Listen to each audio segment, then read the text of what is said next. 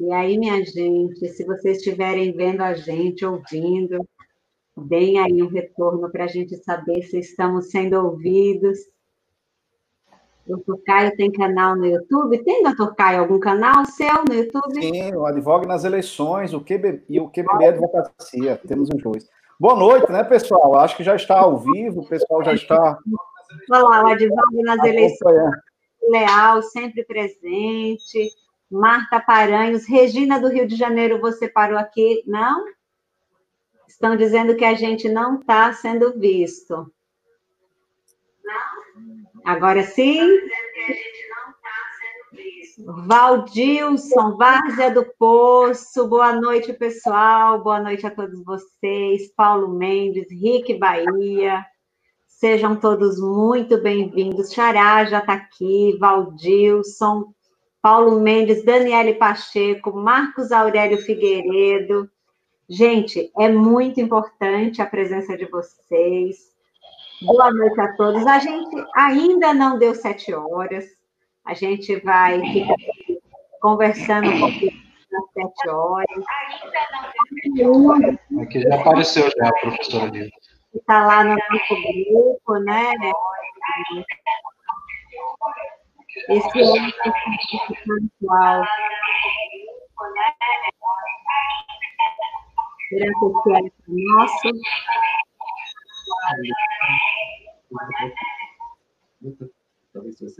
Veja onde é. E aí, será que está dando eco? Oi, Tiago Adame. Estamos aqui no Esquenta, começando nossa live do dia 16 eu não sei, estava dando um eco, veja se melhorou, não sei se é o meu. Mas acho que não, né? Acho que está tranquilo.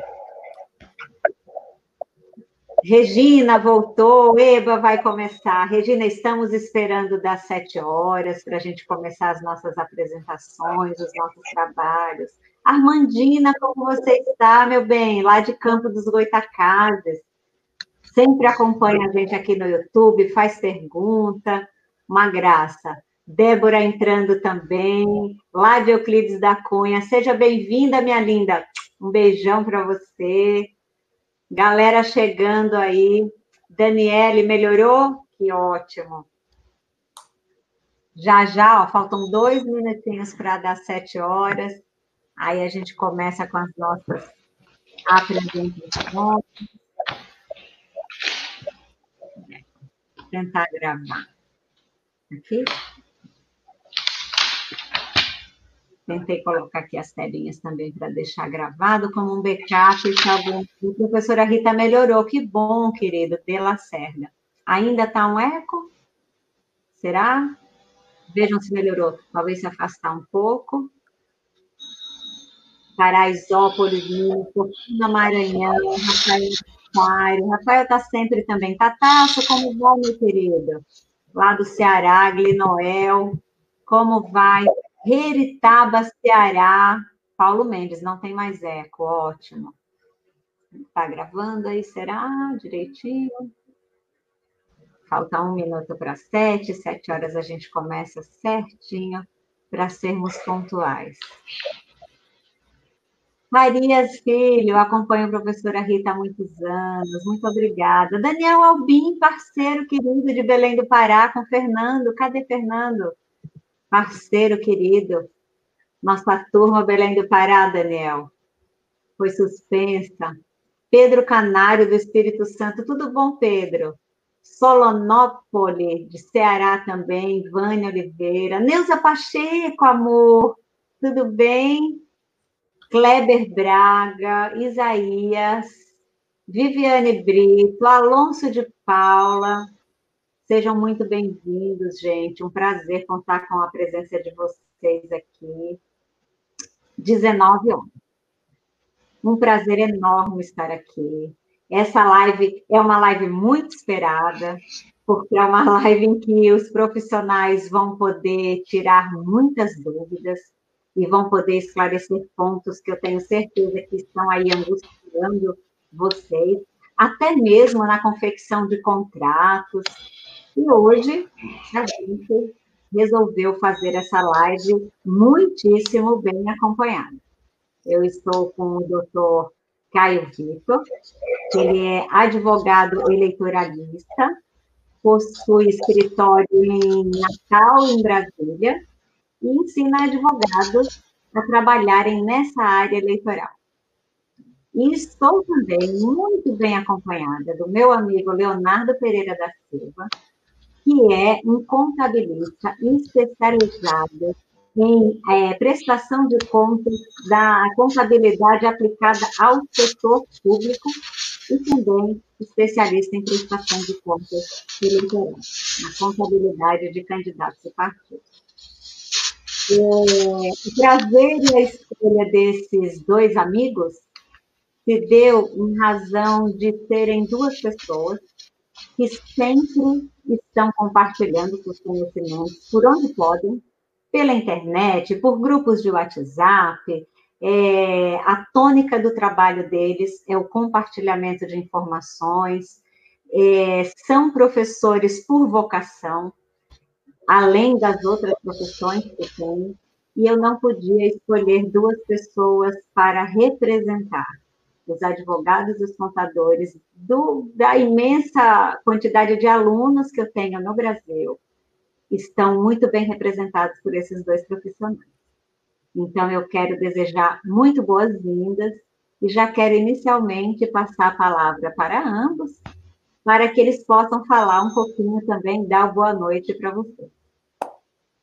Doutor, doutor Léo, primeiro você, que está aqui do meu lado na transmissão. Está nervoso, né, Léo? Poxa. Vamos acabar com esse nervoso? Um pouquinho. Vamos acabar um com Um pouquinho para não dizer muito. Um pouquinho, né, professor? Para não dizer muito, né, doutor Caio? Então, inicialmente agradecer aí o convite que a professora Rita nos concedeu, né, doutor Caio? Dizer, uma, dizer para todo mundo que é uma honra. Dar uma boa noite para todos os meus colegas, que eu já vi alguns aqui já entraram, alguns clientes, pessoas queridas do coração. E agradecer profundamente a professora Rita por conceder esse privilégio de estarmos aqui juntos nessa live no dia de hoje.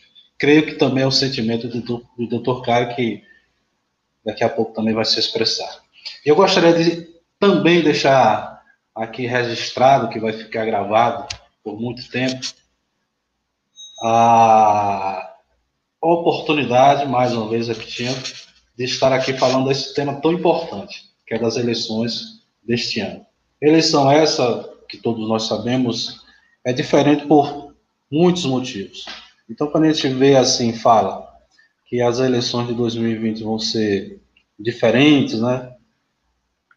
Muitas mudanças aconteceu, ocorrerão, a gente vem logo em mente que a grande mudança ocorreu no caso das coligações para candidatura de vereador. Foi, de fato, uma mudança importante no processo eleitoral. Mas não foi a única.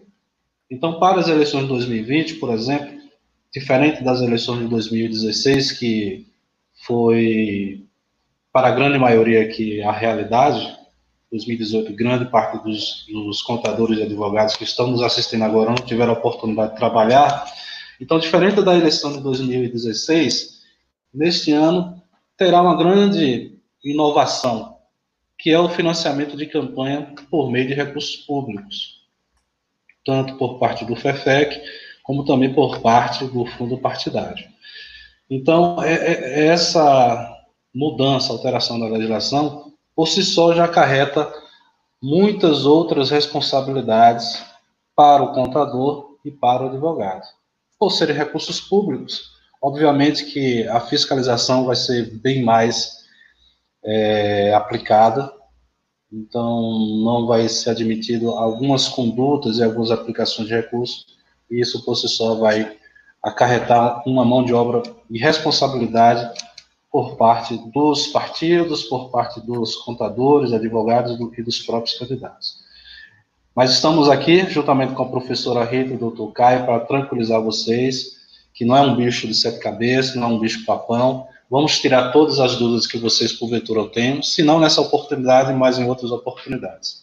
Sinta-se à vontade, aproveite o momento, que será muito prazeroso.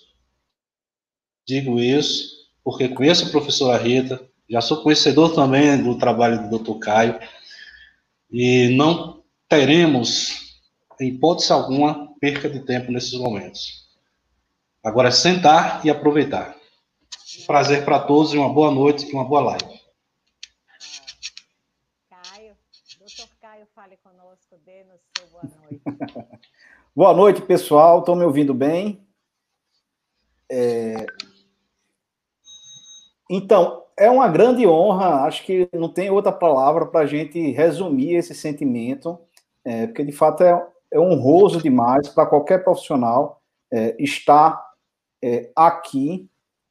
Estou dizendo que está baixo o som, deixa eu tirar e conectar aqui. Ver se agora melhora. Ah, eu estou ouvindo, ouvindo super bem, mas vamos ver o que, que eles falam. O meu está baixo? É, é, não, está ótimo. Então, é de fato uma grande honra. Eu acho que nenhuma outra palavra pode resumir tão bem.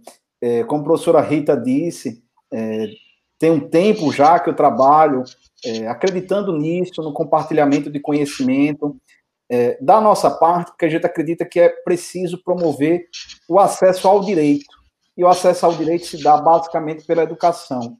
Então, 2014, quando a gente começou lá é, querendo colocar vídeo na internet, produzir conteúdo e educar a classe política, na época principalmente a classe política, hoje a gente tem um trabalho tanto para a classe política, no nosso escritório, e em 2019 eu iniciei um outro projeto chamado Advogue nas Eleições, é, para é, compartilhar com os colegas advogados a experiência que eu acumulei ao longo de 10 anos. E é, mas quando eu comecei em 2014, lá atrás, eu via já o trabalho de referência que era a professora Rita, e sempre foi uma inspiração. Eu não tinha lhe dito isso antes, Rita, que era para deixar essa oportunidade é, de eu lhe dizer que quando a gente começou lá atrás, em 2014, é, e no meu escritório, quando eu abri finalmente meu escritório em 2014, meu primeiro estagiário foi de comunicação social, e todo mundo me chamava de maluca. Diz que maluco é esse que está querendo fazer vídeo para a internet, fazer conteúdo para a internet. É, e assim, pensar fora da caixa, fazer diferente que o que você já fazia é, desde 2014, quando a gente passou a se inspirar no seu trabalho, é, mostrou que é, a gente pode traçar outros caminhos e só tem é, trazido coisas boas. Uma delas é estar aqui presente com o doutor Leonardo e com a doutora Rita para a gente compartilhar isso. E vamos ao debate, porque eu estou muito ansioso para a gente poder conversar sobre esse assunto. E concordo com o doutor Leonardo. É, esse é o tema, eu te, não tenho dúvidas que esse vai ser o tema central é, da campanha eleitoral de 2020, a questão é, do financiamento das campanhas e de como prestar contas desses recursos. Na última década, a gente vê um avanço, é, principalmente em relação à questão das prestações de contas. Né? É, a gente vê lá a judicialização dos processos de prestação de contas. É de 2009. Então, a gente tem 10 anos aí que a gente. É, o, o político está prestando, está tendo que prestar contas é, de forma mais íntegra, de forma mais fidedigna, sob pena de graves consequências. Então, a gente tem isso cada vez mais forte é, na legislação e na jurisprudência dos tribunais eleitorais, e eu não tenho dúvida, eu concordo com o Leonardo, de que esse vai ser o tema central das campanhas eleitorais. Então, o político que cuidar disso vai poder é, dormir tranquilo depois do dia seguinte da sua eleição. E o profissional vai ter a oportunidade de, é, atuando bem, se destacar no mercado e também, é, tendo esses conhecimentos técnicos, poder é, atuar de forma diferenciada no mercado, porque vai ter um elemento central de atuação nessa campanha eleitoral de 2020, que é essa junção da contabilidade, do financeiro e do jurídico essa tríade junta vai ser o responsável por garantir o insucesso ou sucesso da classe política é, para além das urnas, né, no que a gente chama do terceiro turno das campanhas eleitorais. Exatamente. Exatamente isso, o doutor Caio falou muito bem. É, bom, eu posso dizer que vocês estão vendo que realmente não poderiam estar melhor representados. Fico muito feliz, Caio, não sabia que você já ah, conhecia meu trabalho. Léo, a gente sempre conversa, ele já tinha me dito, mas você nunca tinha me dito. E que bom saber disso, que bom. A vida inteira, é, todas as vezes em que eu, para quem não me conhece, né, quem está chegando na live que não me conhece, eu sou servidora da Justiça Eleitoral aqui no TRE São Paulo, há 32 anos eu trabalho aqui. E durante muitos anos é, eu acompanhava é, os advogados e contadores nos balcões, né, cartorários. Meu cartório hoje não tem essa função, né, mas o cartório em que eu estou chefe hoje tem outras atribuições, mas era muito difícil ver o despreparo de contadores e advogados, ainda quando nem era obrigatório ter esses representantes, mas os partidos sempre né, é, traziam a sua equipe jurídica e mesmo a sua contabilidade, é, e depois os candidatos, né? Essa decisão da obrigatoriedade de contador e advogado é recente, as prestações de contas, né, as contas partidárias e eleitorais foram judicializadas, e em razão disso se deu a obrigatoriedade do advogado. O contador já também há algum tempo, desde 2014 que vem, essa luta né, do CFC em contornar essa obrigatoriedade do profissional, do contabilista. E foram medidas muito salutares, é muito importante que os candidatos sejam assessorados.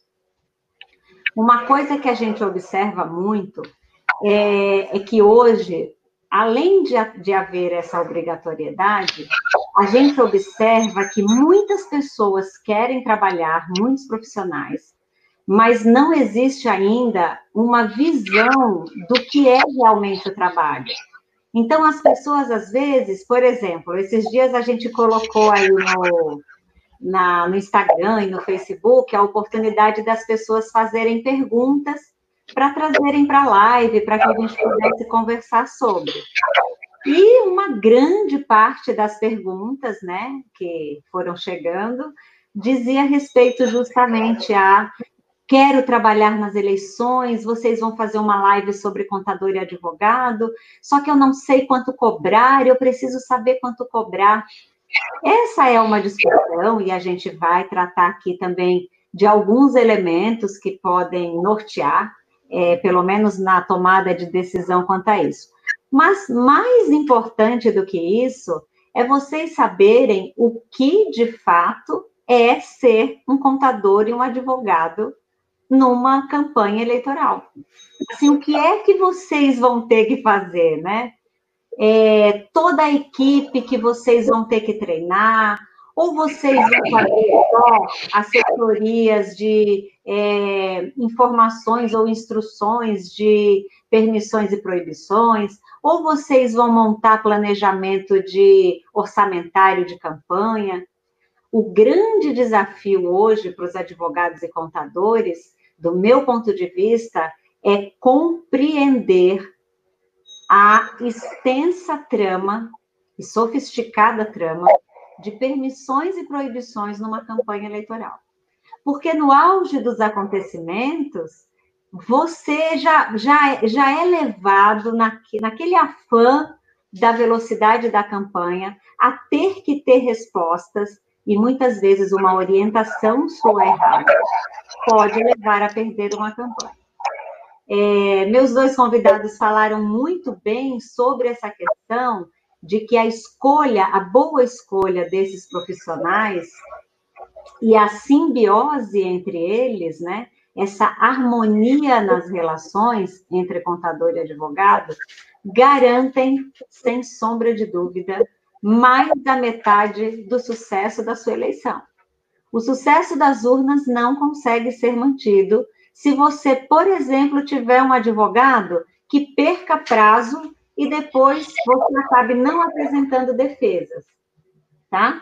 Outra coisa, vocês não, é, os próprios contadores muitas vezes recebem diligência, não sabem interpretar aquela diligência, não corrigem problemas que às vezes seriam fáceis de ser consertados e acabam gerando mais ainda problemas em interpretações ou ainda pior, interpretações desatualizadas da legislação.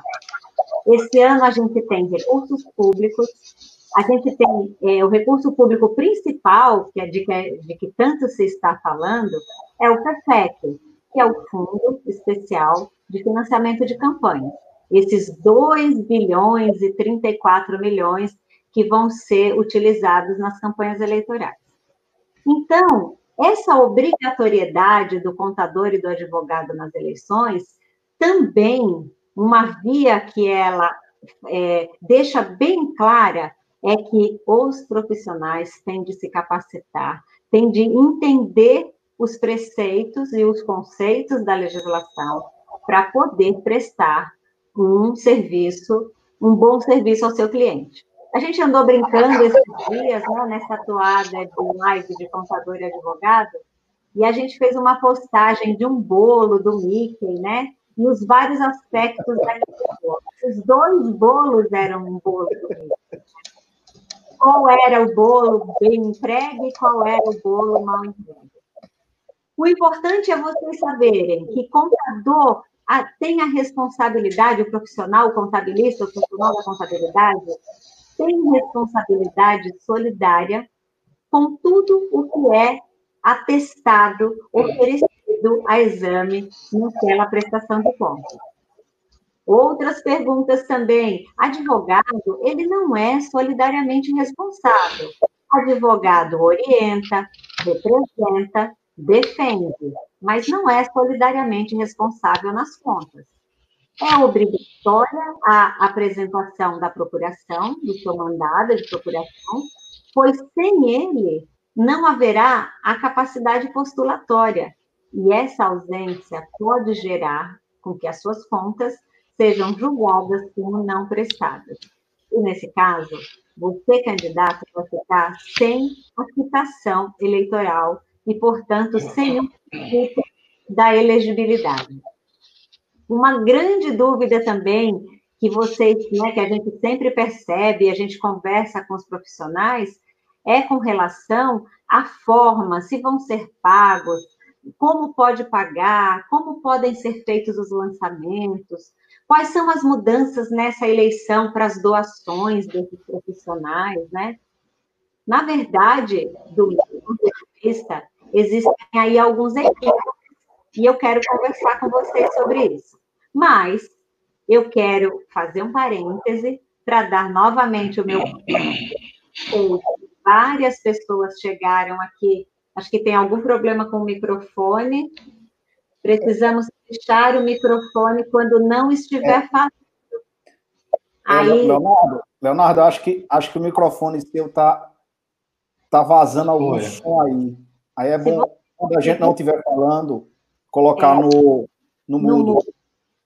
Aqui no painelzinho lá é, embaixo. Estou verificando isso. Aí a hora isso. que você for falar, você abre. Vocês podem me interromper o tempo inteiro. Tá bom? Melhorou? Ah, melhorou. melhorou. Professora, Ó. você deixa, você deixa eu aproveitar esse seu gancho para é, falar aqui uma questão. Aproveitar que tem muita gente da classe política que eu estou vendo aqui é, deixando seus comentários. Porque, principalmente, é, pensando aí na classe política, qual uma grande dificuldade que os advogados, e até alertando os advogados para quando eles forem atuar. É, o político acha que quando ele protocolou a prestação de contas dele, o problema dele está resolvido. E, na verdade, é longe disso. Né? Tem todo um processo o processo de prestação de contas é um processo judicial é, e precisa ser instruído. E, na verdade, é, o que a gente vê muito é, é, é candidatos chegando de eleições passadas dizendo: olha, eu entreguei no partido e para mim estava tudo resolvido. Olha, cuidado com essa com esse seu processo de prestação de contas. Acompanha. Não pensa que quando você entregou a documentação, sua obrigação é, acabou. Na verdade, vai ter, é, principalmente para quem não foi eleito, esse processo de prestação de contas vai ser julgado ou instruído no ano seguinte à eleição. Olha, eu ainda estou acompanhando nesse ano de 2020 processos de prestações de contas das eleições de 2016. Então, perceba que é uma coisa que fica, é, que continua a necessidade de acompanhamento. Então, o que eu, o que eu percebo muito é, de muitos políticos, principalmente quando chegam as diligências, e as diligências não chegam com um oficial de justiça mais na sua casa lhe intimando, chega a intimação pro advogado no Diário da Justiça Eletrônico. E aí, muitas vezes, quando a gente recebe essas diligências e precisa é, e precisa de documentos, de informações para fazer a sua defesa, e muitas vezes o candidato diz: Não, já entreguei, não tenho mais o que fazer. E assim, o advogado, ele não vai fazer milagre, ele vai trabalhar com os documentos que tiver. Se a Justiça Eleitoral lhe pediu explicações é, e você simplesmente não leva isso a sério, o advogado vai. Eu tive casos aqui que eu tive que peticionar dizendo: entrei em contato com o agente político, repassei a intimação, pedi os documentos e ele não entregou. Por quê? Porque eu não vou ficar responsável pela negligência do candidato.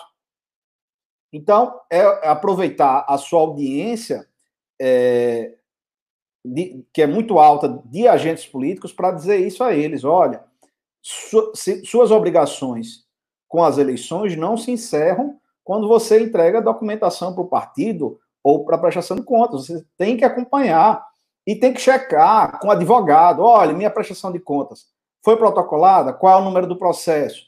Juntou a procuração? Me passa o número do processo para acompanhar.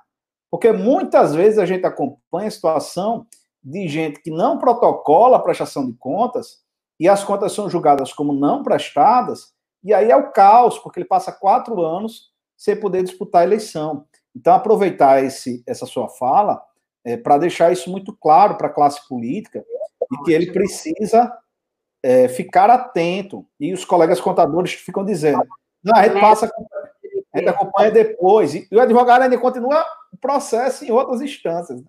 É.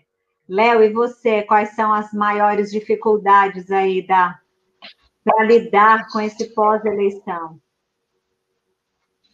Ah, são muitas, professora Rita. E eu sempre costumo dizer aos nossos clientes que nós contadores somos a primeira e a última defesa dos candidatos dos partidos, assim como os advogados também. São mais até, inclusive, nessa época agora de judicialização das prestações de contas. E aí, quando o candidato ganha, tem uma preocupação maior de prestar conta, de serem aprovadas, e tem um desejo maior de acompanhar depois das eleições a prestação de contas. Mas quando o candidato perde, aí a situação é totalmente diferente.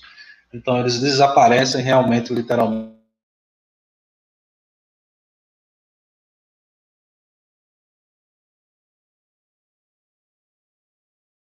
Esse ano, agora de 20, situações de processo de 2008. Olha, quanto tempo, né?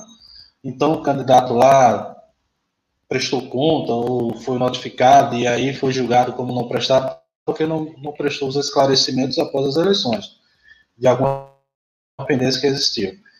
Resultado, ele ficou impedido aí até hoje de resolver esses problemas. E aí muitos desses candidatos nessa situação começam a criticar os contadores, olha, eu deixei lá a, a documentação, pensei que ele tinha prestado. E muitas vezes esses candidatos achando-se na razão, começa a criticar os contadores, porque não, não, não foram zelosos, não tiveram a prontidão de prestar conta. O que nem sempre é verdade. A gente percebe que os candidatos dos partidos, eles negligenciam a obrigatoriedade de observar as sugestões do contador e do advogado com respeito aos detalhes de como proceder. É bem verdade que muitas vezes o contador também não cumpre com, essa, com esse papel, com essa responsabilidade de estar acompanhando o candidato e o partido, de estar orientando. Então, muitas vezes isso dificulta.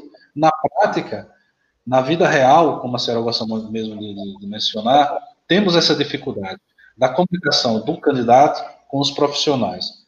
E entre os profissionais contador e advogado ainda também existe algumas é, dificuldades, né? Alguns advogados e também contadores inflados com alter ego, muitas vezes complica a vida um do outro. Então vamos aproveitar essa oportunidade e dizer que todos nós estamos aqui no mesmo barco, vamos trabalhar juntos para que as coisas deem certo, funcionem direitinho e ninguém seja prejudicado. E, e eu vou dizer uma coisa para você, viu, Léo? O que a gente, você quer ver uma coisa que me deixa incomodada é quando eu ouço muitas vezes no balcão do cartório chega o candidato, ah, porque eu dei tudo certo, o contador que fez errado. Aí, ou então, o advogado, ele que perdeu o prazo. Então, doutor Caio, foi muito bom você é, peticionar dizendo aquilo, porque depois eles jogam as culpas, né, todas em vocês. E a gente sabe bem como isso acontece. É, um, algum um candidato passou aqui, agora eu não consegui ler o nome, mas a pessoa perguntava assim: eu vou ser candidato pela primeira vez, quais são as etapas de uma prestação de contas? Qualquer coisa por aí, eu não consegui ler correto. Mas as etapas de uma prestação de contas são: primeiro, você escolher muito bem os seus profissionais. E aí tem uma questão interessante, que algumas pessoas perguntam: ah, mas quem está começando agora, será que então não é um trabalho para quem está começando agora na área? Claro que é. É um trabalho para quem já é experiente, para quem está começando, sim. Eu nunca esqueço que o melhor aluno que eu tive em 2016, na última eleição municipal, que fez as melhores prestações de contas com mais resultado de aprovação, era um aluno que estava entrando naquele ano nesse meio, nessa área. O que exige é estudo, foco não desistir de entender, porque tem pontos que são espinhosos na legislação, e tem uma coisa muito importante: não querer ajustar a legislação ao seu entendimento de certo ou errado. Ah, isso aqui, isso aqui eu discordo. Legislar isso aqui é um absurdo a legislação dizer isso. Isso aqui não dá para cumprir. Já começou errando. A legislação é cheia de absurdos. E aí, eu vou aproveitar, inclusive, para tocar no, num ponto é, de um, um, grande equívoco que eu acho, né? De, de, muitas coisas que a gente tem ouvido. Estava conversando outro dia com o Helder lá da, do Ceará, meu amigo, meu aluno querido lá da, da, de Fortaleza. E nós falando, sobre, falávamos sobre essa questão do, das despesas de advogados agora, né, desses pagamentos feitos a advogados e contadores, terem saído da luz da fiscalização da Justiça Eleitoral. E agora eles são realmente pagamentos que ficam à margem da campanha, a não ser que o candidato, o, o contador e o advogado sejam pagos pelo candidato com dinheiro da campanha. Então, só para clarear, para quem não sabe exatamente como é que está, vou já falar aqui e vou falar onde eu acho que é o equívoco.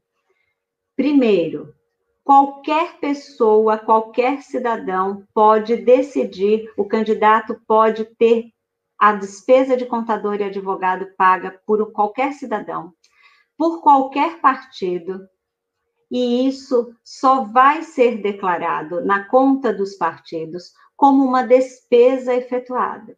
O candidato que recebeu essa doação estimável, esse pagamento do pacote, que muitas vezes é muito comum na prática acontecer em partidos ou candidatos majoritários pagarem despesa de contador e advogado para os candidatos é, proporcionais, não há problema nenhum. O partido vai poder continuar fazendo esses pagamentos, seja com recursos do fundo partidário, do FEFEC, de pessoas físicas que estejam lá em sua conta doações para a campanha.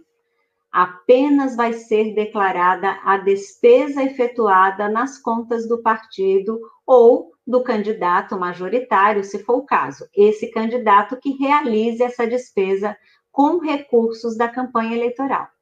Não há que se falar mais em registro das doações estimáveis para aqueles candidatos que estão recebendo essa doação feita pelo partido ou feita por outro candidato. E, se por acaso o candidato utilizar recursos que não sejam da sua conta de campanha, também isso não vai ser declarado nas suas contas eleitorais. Agora, se o candidato decidir que ele vai utilizar recursos ou da sua conta FEFEC, que é o Fundo Especial de Financiamento de Campanhas, ou da conta do fundo partidário, ou da conta de doações de pessoas físicas, a sua conta de doações de campanha, ele vai registrar esse valor no SPCE, desses pagamentos que ele está fazendo, pois esse dinheiro está saindo das contas de campanha. O lançamento no SPCE é apenas para ver a congruência da movimentação financeira. Porque, de alguma forma, ele vai ter recursos movimentados na conta de campanha de despesas que não são eleitorais. E que despesas são essas? Os gastos com advogado e contador, que são eleitorais, são considerados gastos eleitorais, apenas não abatem do limite de gastos. Então, não há que se preocupar, ah, mas será que o SPCE vai dar incongruência? Não, o SPCE, que é o Sistema de Prestação de Contas Eleitorais, ele está sendo preparado para isso. Todos os anos, a cada inovação que há, a gente, ou a Justiça Eleitoral, adapta o SPCE para oferecer ao, ao público, aos nossos clientes, né, esse, esse sistema adaptado às regras da legislação. Significa, então, dizer que quando você, candidato, for fazer agora a sua estratégia de, de campanha, for preparar a sua organização financeira, for dar é, é, fazer o seu planejamento principalmente da utilização dos seus recursos próprios. E aí eu vou falar qual é o grande equívoco, porque vai fazer ponte com os recursos próprios. É, muito se falou quando houve essa, essa decisão na lei, porque algumas pessoas equivocadamente acham que isso foi uma decisão do TSE. Ah, mas o TSE pode mudar de ideia e depois decidir que as despesas de advogado e contador devem ser lançadas, porque são realmente as despesas devem ser lançadas se você utilizar recursos de campanha. Essa é uma decisão que está na lei. E é um grande equívoco achar que isso foi uma oficialização do Caixa 2. É um absurdo afirmar isso.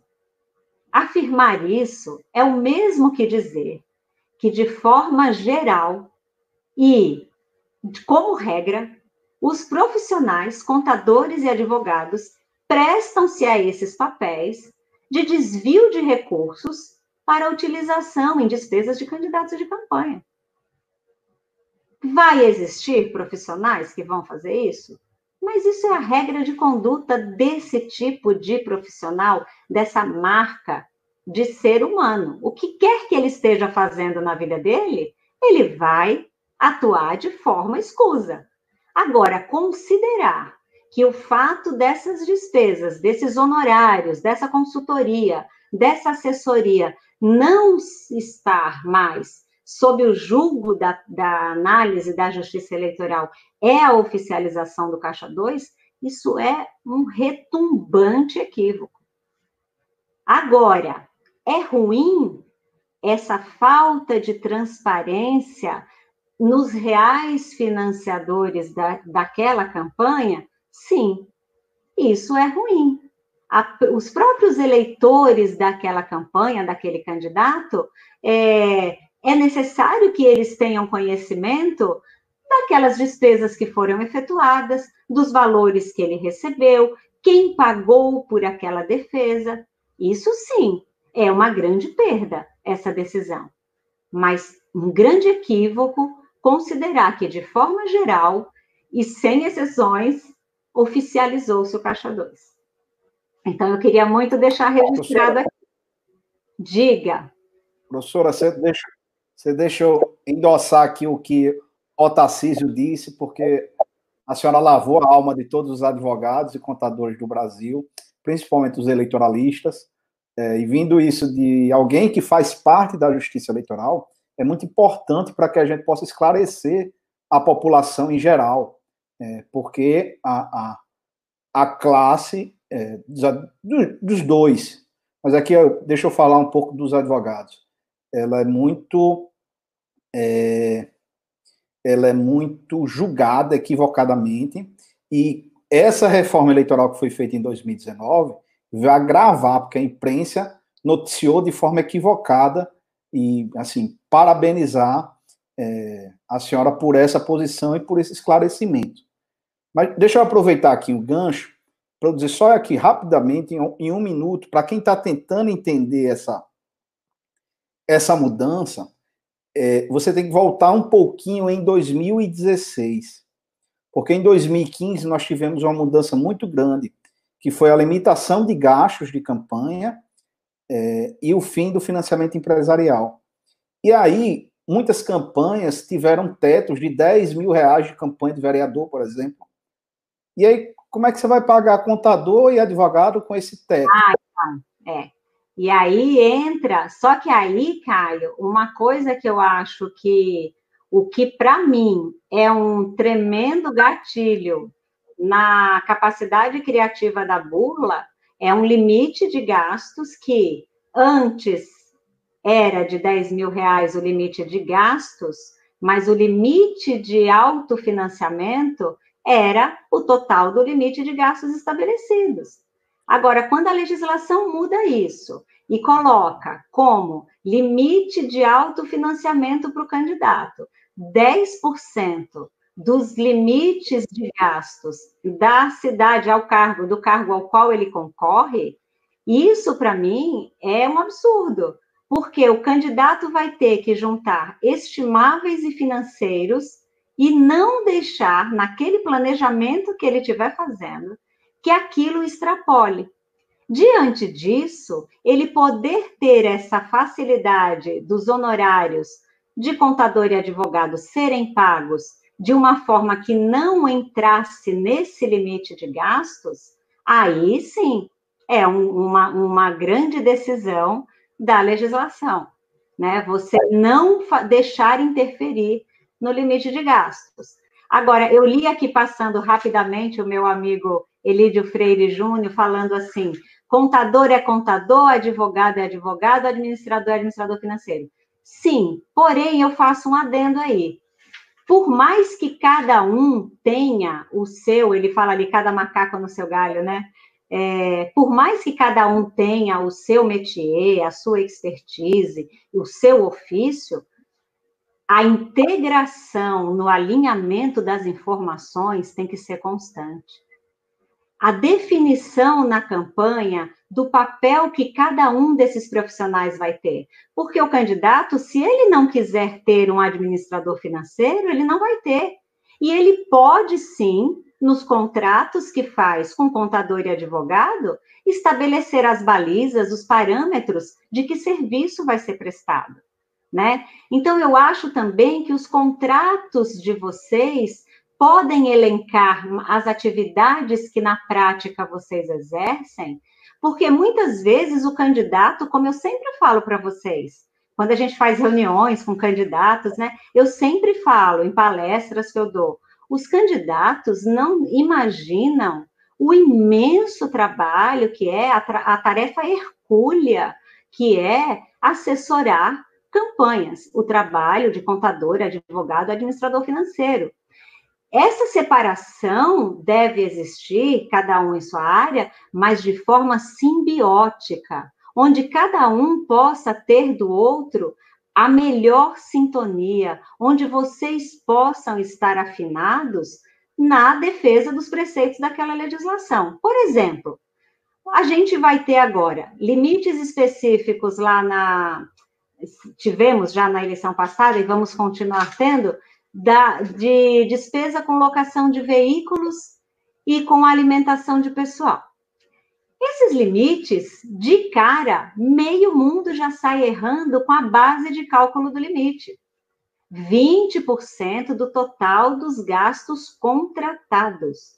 Gastos contratados não entram estimáveis, não entram doações feitas a outros candidatos ou a outros partidos. Tem que fazer um planejamento para saber, inclusive, a documentação probatória disso, os ritos para comprovar as materialidades do gasto. Então, as campanhas melhores sucedidas que eu, nesses 32 anos de justiça eleitoral, acompanho e vejo, são aquelas em que essas relações são feitas de forma muito positiva. Essa história que Léo colocou do ego, das disputas internas, ou como Doris minha aluna lá do Maranhão, é, contadora é, espetacular, super preparada lá do Maranhão, ela sempre fala, professora, fale de novo sua frase. É o delargar, você não pode. Delegar, sim. Delargar, não. E é muito comum nas campanhas chegar o profissional, fazer uma reunião ali meia boca, não treinar as equipes, não dar orientação, não acompanhar, e a disputa, ah, o isso é coisa do contador, deixa o contador cuidar disso. Ou isso é coisa do advogado. Cada um deve sim desempenhar o seu papel com suas funções específicas, mas em total interrelação, uma comunicação muito profunda. Eu recebi um, uma mensagem de um aluno esses dias, na verdade, um candidato. Ele veio me perguntar como é que ele fazia para concorrer, porque ele tinha recebido uma notícia que ele estava inelegível. E ele não conseguia entender como é que ele estava inelegível, porque o advogado tinha feito a prestação de contas dele, o contador, ele tinha apresentado tudo direitinho, e ele recebeu uma notícia no cartório que a procuração, que as contas dele foram julgadas como não prestadas, porque a procuração do advogado, por, por não constar a procuração do advogado. E ele dizia para mim, mas eu apresentei, a procuração do advogado estava lá, foi o próprio advogado quem entrou com a minha prestação de contas. Só que o advogado provavelmente devia ser a primeira campanha, devia estar iniciando né, na sua atividade jurídica, simplesmente o próprio advogado assinou a procuração. Ele próprio é, advogado, assinou a procuração e viajou. Acabou a eleição, viajou. Perdeu prazo para manifestação, para troca da procuração. Ele descobriu, o candidato descobriu isso três anos depois. Isso foi em 16. E ele não vai concorrer em 20. Então, isso mostra os detalhes, uma simples assinatura numa procuração. Mas eu quero falar também uma outra coisa sobre essa história dos limites de gastos e de autofinanciamento, né? Existe também uma grande confusão que eu tenho ouvido aí entre vocês, em alguns grupos, né, que a gente ouve, achar que esses 10% que o candidato tem como limite estabelecido para o seu autofinanciamento, 10% do total do limite de gastos do cargo ao qual concorreu está também limitado a 10% dos seus rendimentos de pessoa física. Isso é uma confusão de preceitos e conceitos. Não existe isso. O candidato, ele só vai estar sujeito aos 10% dos rendimentos de pessoa física do ano anterior ao da eleição se ele for fazer doações para outro candidato. Se ele fizer doação da sua conta pessoa física para outro candidato, ele vai estar sujeito aos 10% do limite de pessoa física, 10% do seu rendimento bruto de 19. Como candidato para a sua campanha, o que ele vai precisar, caso ele seja chamado pela Justiça Eleitoral para manifestar-se, ou até pelo Ministério Público, para manifestar-se sobre o aporte na sua campanha dos seus recursos próprios, ele vai ter que comprovar que ele tinha esse lastro, que ele tinha esses recursos de uma origem lícita, comprovada e declarada lá no seu registro de candidatura, na sua declaração de bens. E com isso, eu quero fazer aqui uma amarração com a explicação que eu comecei a dar lá atrás para um candidato que entrou aqui, acho que era o Paranhos, que falou quais são as etapas de uma prestação de conta. As etapas de uma prestação de contas começam muito antes dela começar de fato. E a necessidade desses profissionais é muito antes precisa do profissional para propaganda, precisa do profissional para registro de candidatura, precisa do profissional para acertar sua declaração de bens, para orientar, para assessorar. Então, esse é um trabalho, essa é uma carreira extremamente promissora. Eu tenho alunos, e aí a gente cai naquilo, né? Promissora, professora? Então, esses contratos são de quanto? Eu tenho alunos que já acordaram que vão firmar contratos tanto de mil reais, dois mil reais, pequenos candidatos, pequena assessoria, como já tenho alunos com contratos próximos, já conversados, acordados, que de um milhão, dois milhões para essas eleições municipais. Tudo depende. Se você faz uma prestação de contas para um candidato apenas, se você vai fazer para um partido, se você vai fazer para a coligação, o que é que você vai desenvolver? Você também vai treinar equipes, você profissional? Você vai ter que montar apostila? Você vai ter que preparar a equipe? Você vai atender as diligências, como o doutor Caio colocou muito bem. As diligências podem acontecer durante a campanha e após a campanha e após a análise. Que tipo de campanha é essa? Ela vai movimentar recursos públicos? Ela vai movimentar só recursos privados? Qual é a perspectiva do montante de movimentação financeira que essa campanha vai ter?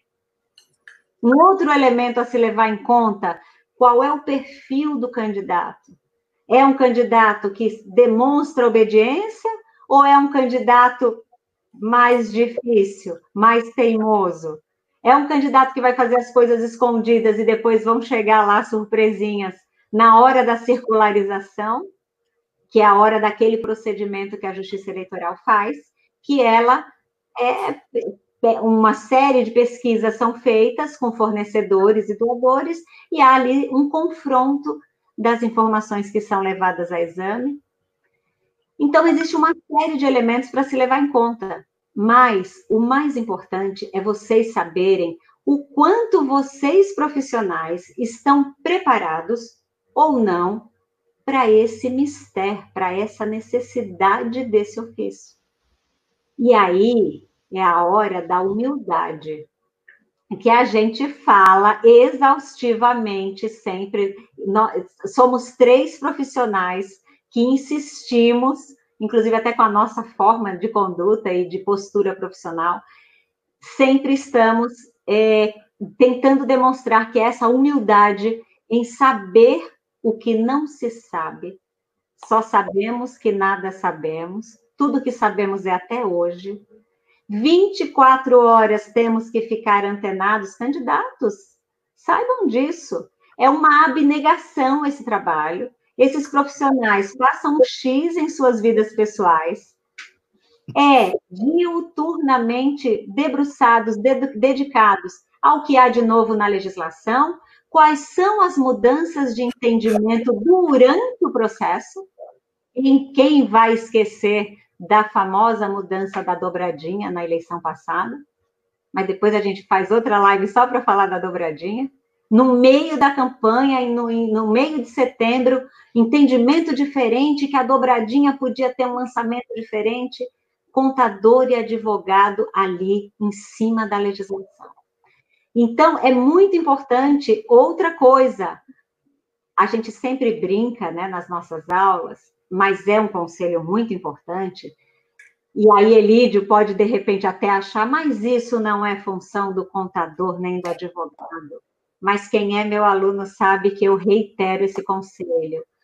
Cabe a vocês que assessoram as campanhas tomar muito cuidado com a relação do seu candidato com o seu respectivo esposo ou esposa, pois uma separação no meio da campanha, durante a campanha, coloca por terra todo o trabalho. Já vi amigos no sábado de eleição almoçarem, fazerem seu lauto almoço, tomando seu vinho caríssimo, comemorando a eleição ganha. E no domingo, inclusive uma dessas pessoas que estava nessa campanha está aqui na live, ela com certeza está aqui lembrando o que foi esse momento. E no domingo de eleição, perder a eleição por aprontação de ex. Ex-mulher ex-marido durante a eleição, durante a finalização, é difícil. Professora, não complica tanto. Gente, o histórico de estragos de ex, vocês não imaginam. Então, esse é um detalhe aí que a gente brinca, mas que se vocês puderem, manda flor em nome do outro, marca um jantar na época que a gente estiver fora disso tudo. Mas o que vocês mais querem saber é isso. O que fazer, qual é o trabalho a ser prestado, quanto eu cobro por isso, e eu que já sou experiente, eu que já sou realmente um profissional que eu já sei. O partido vai pagar o pacote para o meu trabalho e isso vai ser doado para todos os candidatos da coligação. Não tem problema, você vai registrar apenas nas contas do partido a despesa. A receita estimável desse trabalho que está sendo recebido não é para ser registrado. Uma outra coisa importante: Professora. advogado não pode doar. Ah. A OAB já proibiu em seu código de ética, mas a, a Peraí, acho que eu preciso abrir. Não, a OAB já proibiu no seu código de ética. O CFC ainda não proibiu, mas nós temos muita esperança. Há uma, um movimento aí de contadores organizados para pleitear essa inserção da, da cláusula, né, na, da, do artigo no código de ética de vocês porque existe muita troca de favor, e embora a gente sempre fale que ah, essa é uma conduta que o próprio contador não deveria ter. Só que, uma vez estabelecida a proibição, como a OAB fez, fica muito mais fácil e confortável para o contador dizer: olha, eu não posso doar os meus serviços, né? Porque isso acaba se vinculando depois à troca de favor, à troca de cargos, e a gente sabe o quanto isso é abominado hoje por todo mundo. É isso é, é prática de um mundo lá de trás que já não combina mais com as condutas éticas desses profissionais. É, Professora Rita. Pra, deixa eu fechar meu microfone, Léo, para você falar. Peraí. Tudo bem. Caio, acho que também. O doutor, o doutor Caio pediu a palavra primeiro, então, por gentileza, doutor Caio. Não, Leonardo. Não, por favor, por favor.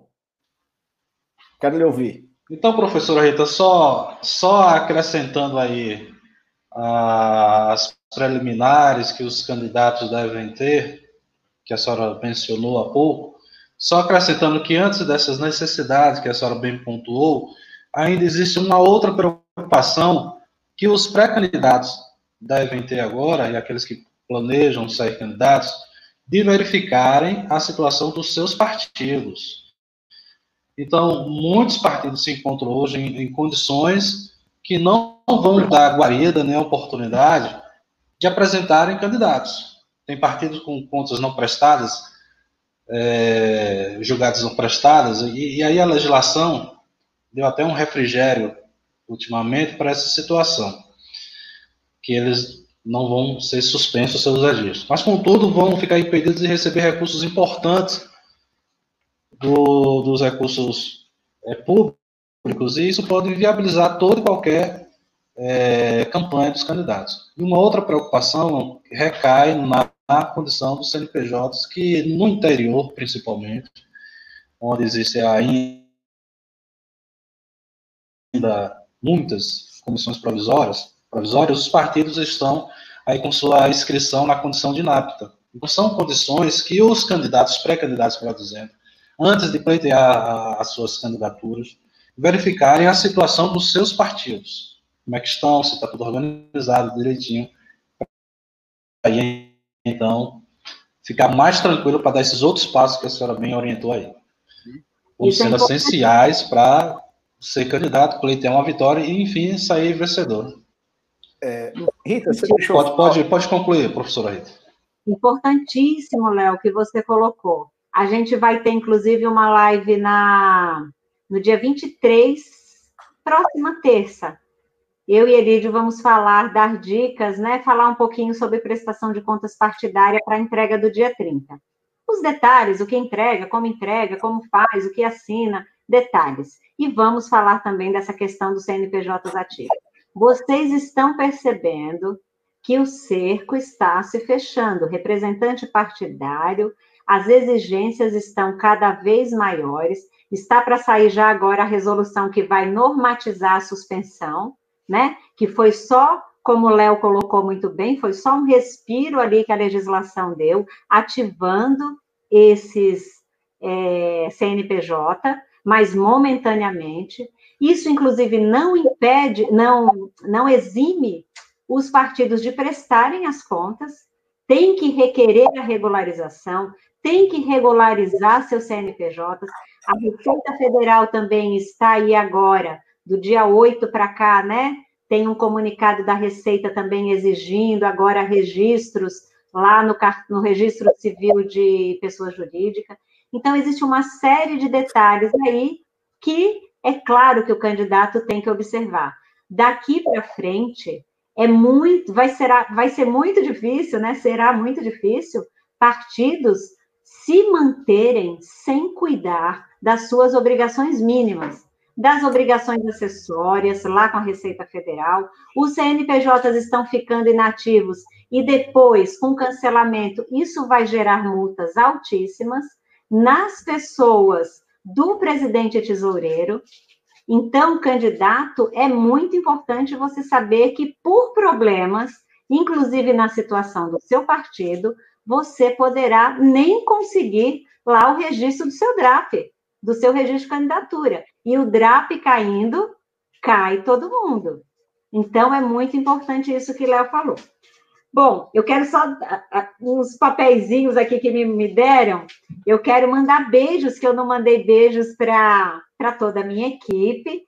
Cláudio Bertinelli entrou aqui também, Fábio Buoni. Quero mandar beijos para toda a minha equipe, que eu não mandei no início, mas eles sabem. Pedro, é, Glau, Fábio Eliseu, Fábio Buoni, vocês sabem que eu só estou aqui porque vocês fazem tudo por mim. Muitos beijos para todos. Agora, Caio, acho que Caio precisa fechar o microfone. Você deixa Não? eu falar só uma questão, Rita? Ah, sim, Caio, peraí, deixa eu fechar o meu. É, é só para reforçar um ponto que você falou, é, e aproveitando, inclusive, os colegas advogados e contadores, é, tudo que Rita e Leonardo falaram, principalmente quanto às etapas da prestação de contas, e de começar antes mesmo da campanha eleitoral, eu acho que é importante a gente deixar claro que tudo começa com uma, um bom orçamento pré-definido para sua campanha. Tá? É, vocês estão vendo aí os limites de autofinanciamento que Rita falou, os 10% limite de gastos. Tem o um limite de gastos que vai levar em consideração o que foi feito em 2016 e só atualizado para 2020, que não são limites altos, tem limite com alimentação, locação de veículo. Então, você, vocês precisam começar com um orçamento. E esse orçamento, você já pode, inclusive, contratar profissionais no período de pré-campanha. Tem um precedente do TSE que eu gosto muito de citar é, para meus alunos, é, para os advogados que estudam comigo, é, que é o precedente da senadora Selma, que foi julgado ano passado pelo TSE, que acabou é, caçando o mandato da senadora, mas ele fixou bases importantes quanto a essa questão de gastos da pré-campanha.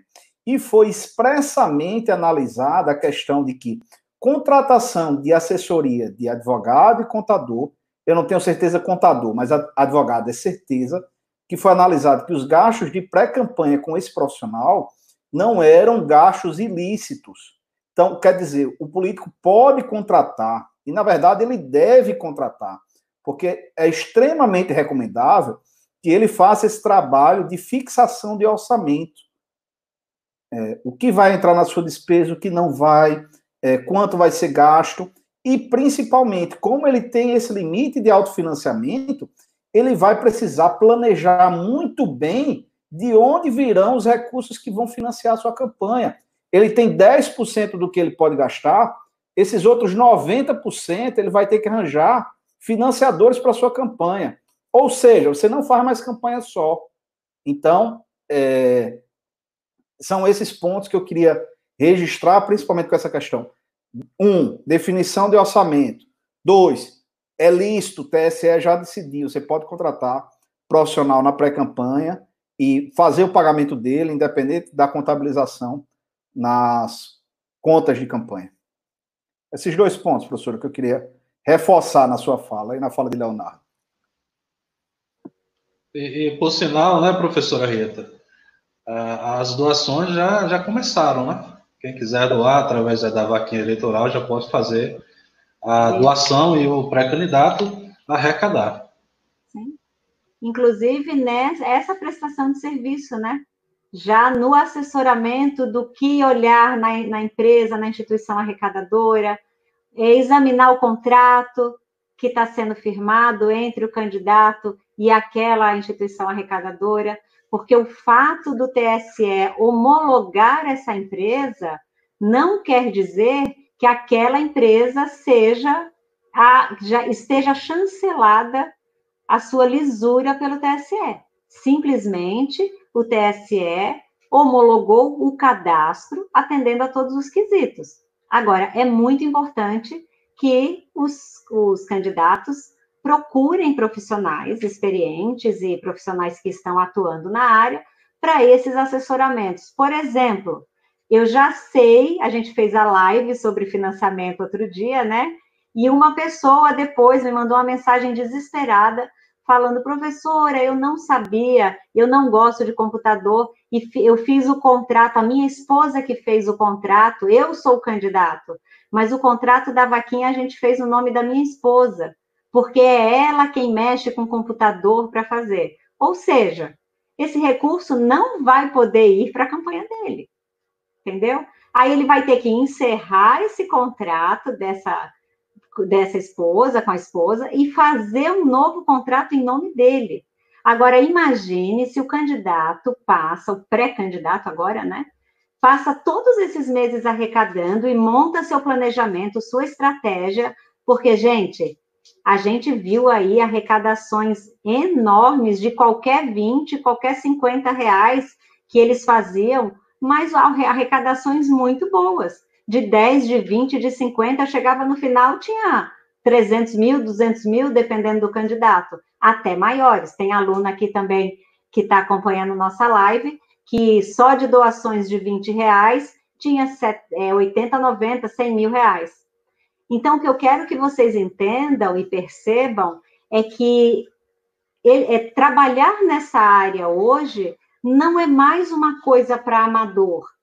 Não dá mais para você pegar ali de última hora uma legislação, dar uma passada de olhos e achar que vai se virar.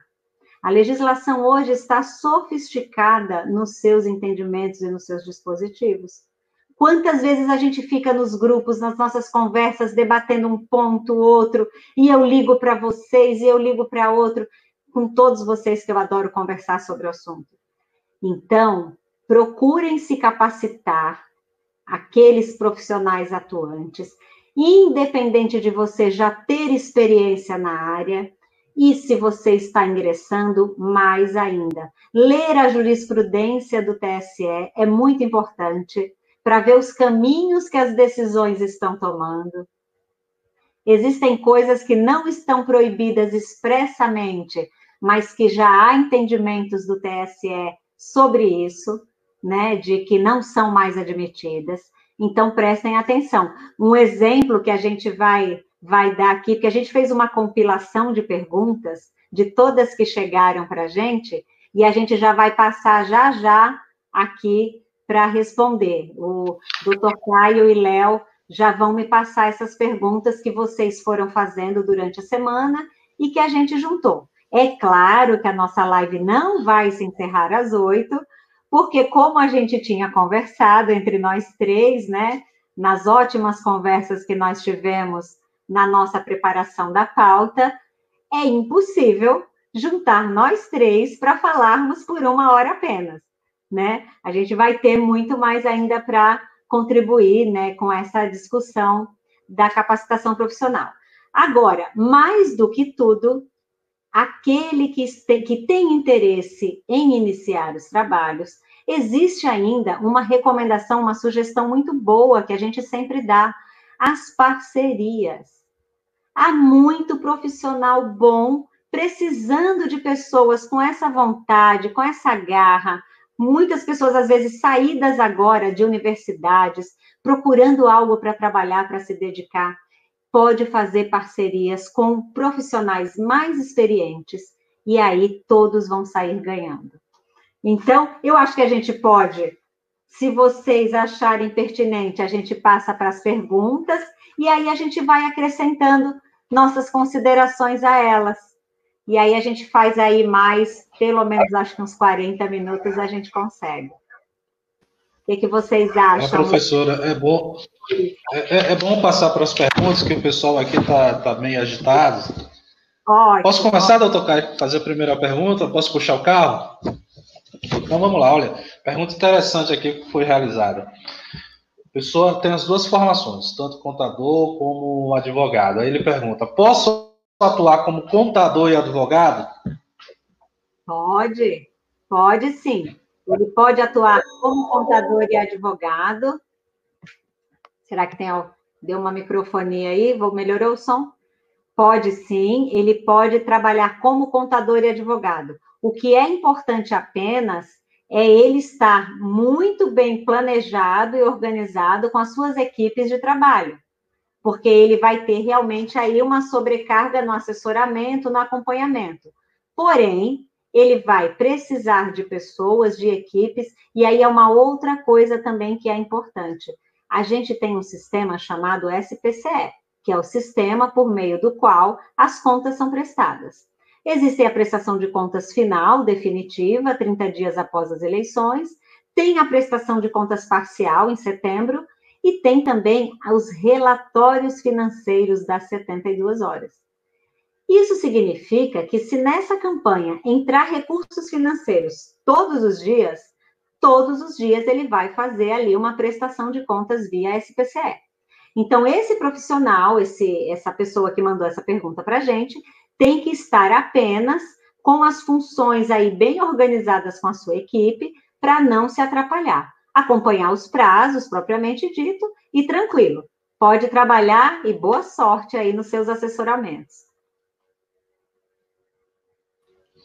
Aproveitando aí a deixa dessa pergunta, professor, eu vou aqui abusar um pouquinho do, do saber jurídico do doutor Caio e também da senhora na seguinte situação: o, o candidato ele ele é contador, por exemplo, ou advogado, e aí ele vai se representar na, na prestação de contas.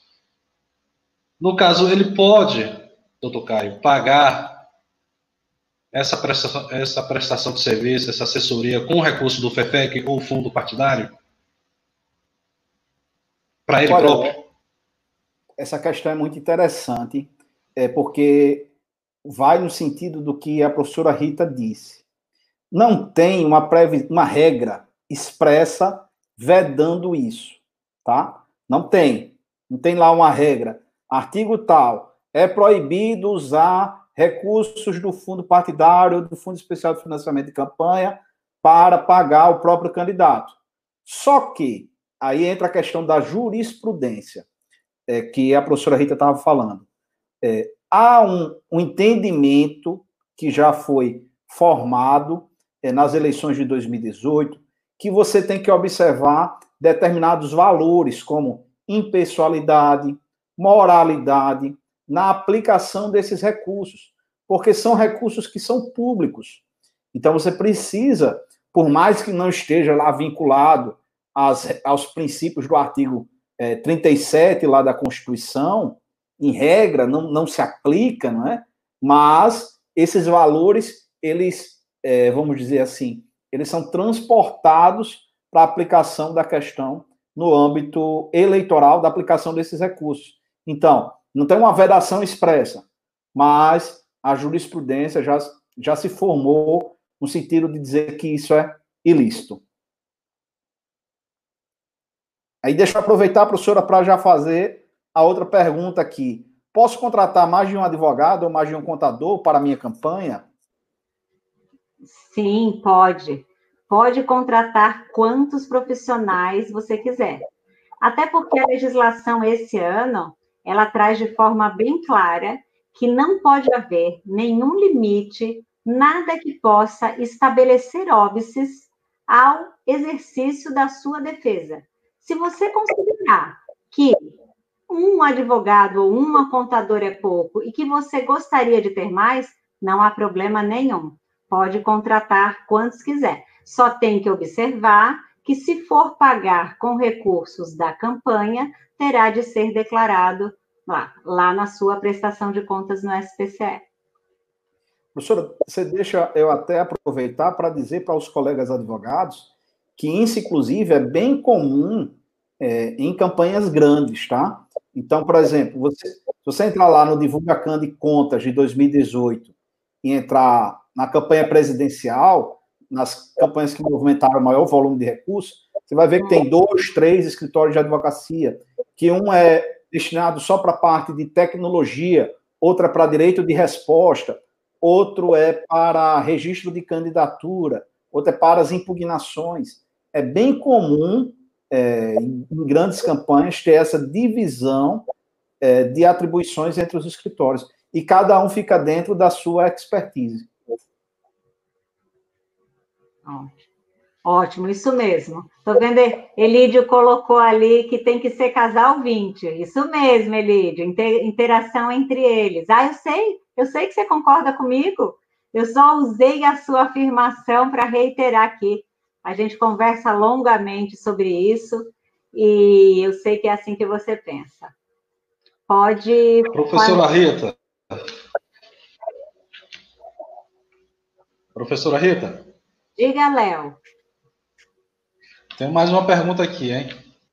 Diga, Léo. Vamos explorar hoje.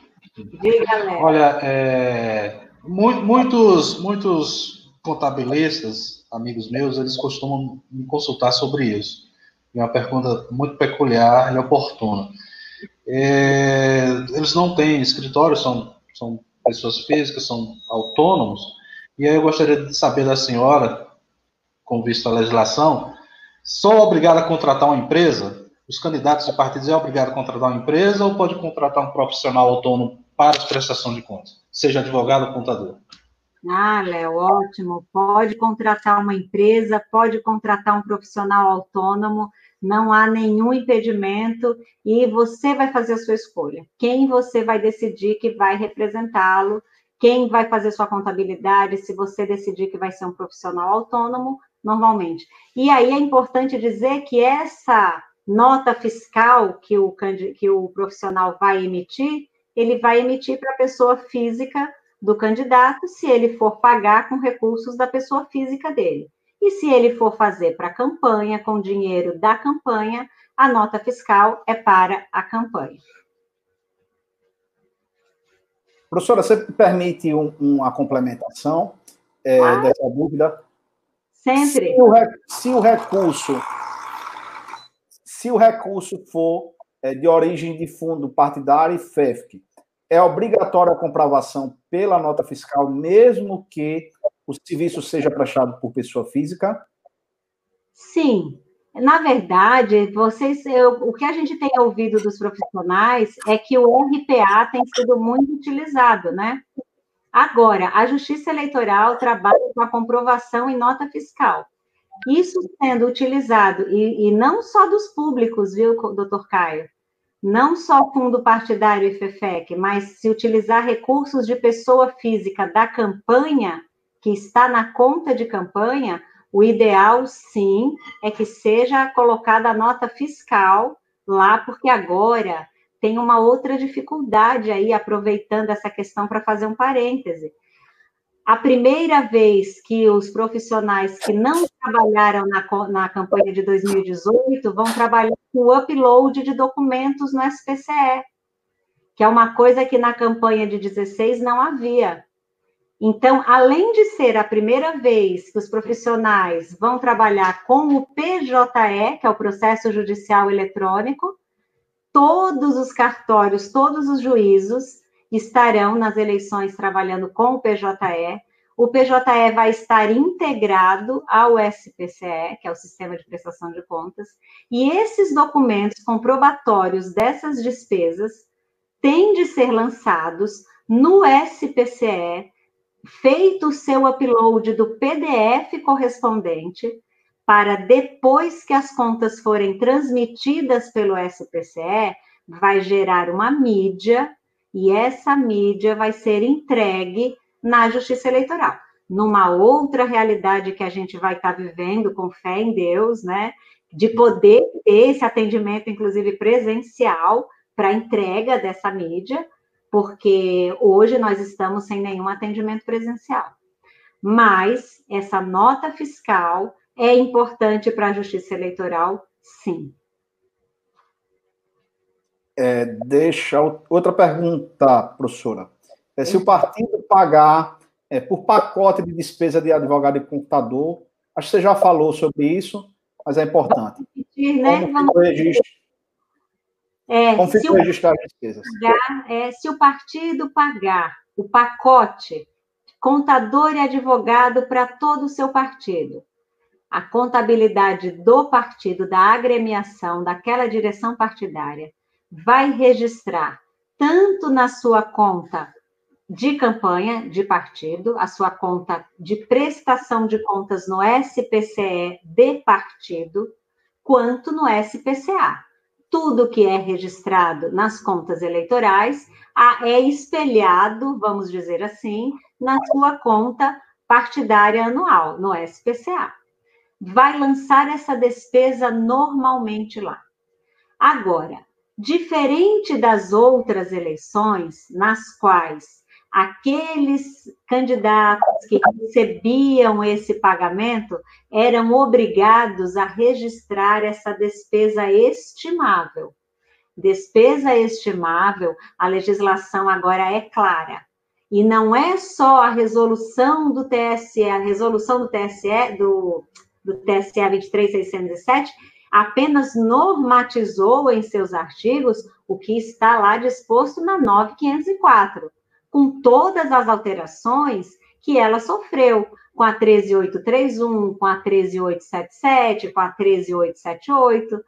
Toda essa mini reforma estabeleceu que receita estimável no pagamento de honorários, assessoria ou consultoria de contador e advogado registra-se apenas a despesa nas contas de quem efetuou o gasto.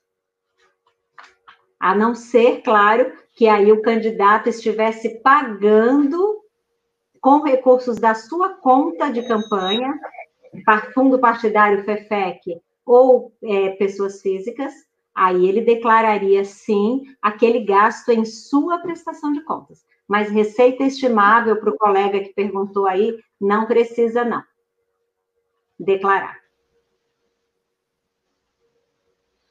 E isso é bem, bem interessante, porque aí em tempos de, de limite de gasto muito curto, principalmente nos municípios pequenos, né, doutor Caio e professora Rita, onde os limites serão bem baixinhos, né, vai ter município aí que não vai chegar nem a, a 18 mil, 20 mil reais. Então, se um candidato, por exemplo, da majoritária, candidato a prefeito, pagar uma despesa é, de material gráfico, de publicidade, e doar para os candidatos, ele não carece mais contabilizar na sua prestação de contas, o candidato, no caso, o vereador, por exemplo, como doações recebidas. Porque se ele fizer isso, não fazer uso dessa, desse detalhe da lei, vai sacrificar o seu limite de gasto. E aí vai deixar aí a desejar lá no final da campanha esse recurso faltando. Então, essa é uma expertise e, e, que o contador e o advogado podem orientar o, os seus candidatos, os partidos, para que eles tirem maior proveito do pouco recurso que eles já podem, já têm, vão estar disponíveis para ele. Então, mais uma vez, ressaltando aí a, a necessidade de bons profissionais e que estejam atualizados. Né? Essa foi minha contribuição, mas ainda tem uma outra pergunta aqui, professor. Qualquer pessoa física, qualquer cidadão pode pagar por contador e advogado sem declarar na prestação de contas? E eu estava olhando aqui na, na, nas perguntas que estão aqui toda hora passando, tem muitas dessa natureza. Vamos Qual é a sua lá. opinião sobre a pergunta, professor? Qualquer, Léo, ótima pergunta, hein? Qualquer cidadão, qualquer pessoa física pode pagar por contador e advogado, pagar honorários, pagar assessoria, pagar consultoria, pode pagar para qualquer candidato. Essa pessoa física vai fazer a declaração lá na sua é, declaração de imposto de renda para a Receita Federal como honorários pagos. É, honorários recebidos, quem recebe vai declarar, e quem pagou como honorários pagos a advogado ou contador mas para a prestação de contas, um cidadão, uma terceira pessoa que vá arcar com essas despesas, não será necessário declarar isso nas prestações de contas eleitorais. Lembrando que aqueles gastos que os candidatos são obrigados a declarar quando utilizam recursos das suas contas né, de campanha para pagar esses advogados, também não vão ser abatidas do seu limite de gasto, como Léo também fez questão de frisar.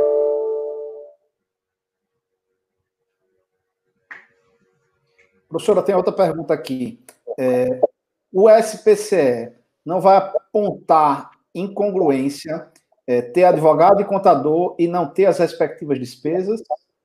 Ah, essa pergunta chegou muita dela. Chegaram várias perguntas realmente nesse sentido. Quem está acostumado a, a operacionalizar o SPCE sabe que ele aponta ali qualquer divergência, mas não. O SPCE está sendo adaptado, trabalhado, né, pelos, pelo pessoal da, da, do TSE, pela TI, e com certeza estará adaptado para excluir a legislação, inclusive, já prevê que sairá um demonstrativo em apartado, né, com esse, esses valores. E se vocês pararem para pensar na coerência, é muito importante. Imagine que no extrato bancário, daquelas contas que vão estar lá declaradas, nós vamos ter toda uma movimentação financeira. Essa movimentação financeira da conta bancária, ela não vai bater com os demonstrativos de receitas e despesas financeiras do SPCE, justamente porque as receitas de advogado e contador não estariam ali declaradas. Ao passo que, se elas forem declaradas apenas para essa conciliação financeira do que está sendo movimentado, a congruência e a coerência revestem aquela prestação de contas. Acho que se vocês, as pessoas que estão muito com essa dúvida, se começarem a pensar por esse outro lado, pensem na hora da finalização do SPCE e na sua, nos seus extratos bancários. Você vai ter ali receitas e despesas congruentes com seus demonstrativos financeiros. Lançar o que você gastou pagando contador e advogado vai fazer com que esse demonstrativo em apartado, somado com as suas receitas e despesas do seu gasto eleitoral, bata, coincida com a movimentação das suas contas bancárias eleitorais.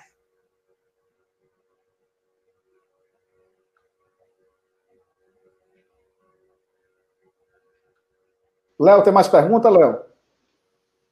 Não, é, não, pode fazer. Faça, faça a, a pergunta seguinte. Tem uma, algumas outras aqui, mas pode fazer. É, professora, tem muita gente aqui nos comentários falando sobre CNPJ. Pessoal, aguarda aí que a professora Rita disse que tem uma próxima live. Vai ser só, só sobre isso. Vamos concentrar aqui sobre é, contador e advogado, tá? É, aí, reforçando aqui, professora, tem alguém perguntando é, posso arrecadar além do limite de gasto para pagar contador e advogado? Pode, pode. O que você. Lembre-se do seguinte: o seu limite estabelecido é de gasto. Você pode gastar com tudo o que for permitido dentro daquele limite. E a legislação agora lhe dá uma margem para que você possa arrecadar pela sua campanha para também pagar contador e advogado. Agora, você não precisa tirar margem do seu limite de gasto para esse pagamento. Você pode sim arrecadar além, desde que lá na, no seu SPCE, esse além que vai estar demonstrado nas suas contas bancárias que você arrecadou, foram utilizados no exato valor dos pagamentos que você fez a contador e advogado. Ficou é, claro? Isso é muito importante, até porque aqui no Rio Grande do Norte a gente teve alguns casos, Rita, em 2016, é justamente de candidato que ultrapassou limite de gastos com, de arrecadações, com doações estimadas de dinheiro, e teve perda de mandato e, e ficou inelegível justamente em virtude disso. Exato. Por isso, a gente mais uma vez reitera a importância hoje fundamental planejamento da campanha. São limites, sublimites, implicações que podem levar à inelegibilidade por uma distração na organização dos limites. Então, fiquem sempre atentos a esse planejamento aí prévio das atividades de campanha, de quanto você, como é que você é, é, pretende é, movimentar né, seus recursos financeiros estimáveis. A gente brinca com a história do carro caro, né? Um candidato que tem um carro muito caro e mora numa cidade de interior, que, como o Léo colocou bem, o limite vai ser baixinho ali, 15 mil reais, 18 mil reais. O limite do candidato vai ser mil e pouco. Vai ser 1.500 se for 15 mil. Quanto é a alocação de um carro caro em 45 dias de campanha, ou sabe-se lá quantos dias serão essa campanha? A gente não sabe que dia vão ser as eleições. Provavelmente novembro e dezembro. Como é que vai ficar a quantidade de dias em que a eleição vai se desenvolver? A gente não sabe. Vão manter os 45 dias? Considerando que mantenham-se os 45 dias, quanto é a alocação de um carro muito caro durante esse período? Vai estourar o limite, porque a cessão de uso do veículo, que é outro grande equívoco que as pessoas incorrem, a cessão de uso do veículo do candidato ou de qualquer veículo que entre na campanha é obrigatória. O que existe a faculdade é para você não emitir recibo eleitoral se essas sessões de veículos forem, de bens móveis, forem até 4 mil reais. Você só não precisa emitir o recibo eleitoral, mas é obrigatório o registro da sessão de uso, e isso abate do limite de gastos. E detalhe: o combustível e a manutenção desse veículo não são despesas de campanha não podem ser utilizados recursos de campanha. O candidato tem que arcar com seus recursos de pessoa física, com alimentação, hospedagem, linhas telefônicas, três linhas telefônicas em seu nome, e o combustível e a manutenção desse veículo. Vejam todo o planejamento que tem que ser feito. Caio, você falava em outro momento sobre os diversos limites, né? Quantitativo de pessoal. Além do quantitativo de pessoal, o relatório agora da mão de obra tem que constar o que estava fazendo, que atividade desenvolveu, em que lugar, que valor recebeu, por que recebeu aquele valor, qual a justificativa de pagamento de atividade desenvolvida. Esses relatórios, se você não tiver uma equipe coadunada, em harmonia, em interação e com suas funções definidas de controle dos atos, a campanha vai para o brejo. É, é, tem aqui, RC Lima Assessoria, veja quantos detalhes. Olha, e, e, é uma sutileza. O carro entra na despesa, mas a gasolina, o combustível não, do, do, do próprio, né? Do próprio candidato. Não, do próprio candidato, não. Olha, é, é realmente. E essa, e essa. E tem uma outra. E essa questão de combustível aí é muito séria. Diga, Léo. Sim, professora diga. Rita, fala. Diga você, diga você. E essa questão de combustível, é, essa questão de combustível é muito, muitíssimo delicada. Porque atualmente na 23607 não basta apenas ter um veículo para que o combustível seja considerado como uma despesa é, típica de campanha, uma despesa de campanha. Existem aí a, a, algumas condições para que aquela despesa de combustível seja então considerada despesa de campanha e permita pagamento pelas contas utilizadas na, na campanha, seja recurso público, pelo FEFEC, pelo, pelo fundo partidário e até pelo, pelos recursos da, de eleições. Pois não, essa, pois não doutor? E essa, e essa vai ser a primeira eleição que a gente vai ter aquele relatório é, dos abastecimentos, não é? Também é uma inovação importante. Eu ah. costumo dizer, professora, que é, Esse... veículo e abastecimento é responsável por. É, veículo e abastecimento são responsáveis por 50%, de 5 entre 10 prestações de contas, tem problemas com. com, com... a gente deixa com as contas bancárias, os problemas é. bancárias, a falta de transmissão dos relatórios, transferência de recursos acima dos valores diários em dinheiro em conta, enfim. Mas essa questão que Léo levantou e Caio também sobre combustíveis, gente, em época de pardal, vocês sabem que o aplicativo Pardal hoje é um aplicativo que qualquer pessoa pode baixar no seu celular e fotografar ou filmar qualquer situação que ele considere que há ali algum indício de irregularidade e automaticamente aquilo vai para o Ministério Público e para a Justiça Eleitoral. Lembrando que a pessoa ainda pode iniciar esse envio mantendo-se anônima.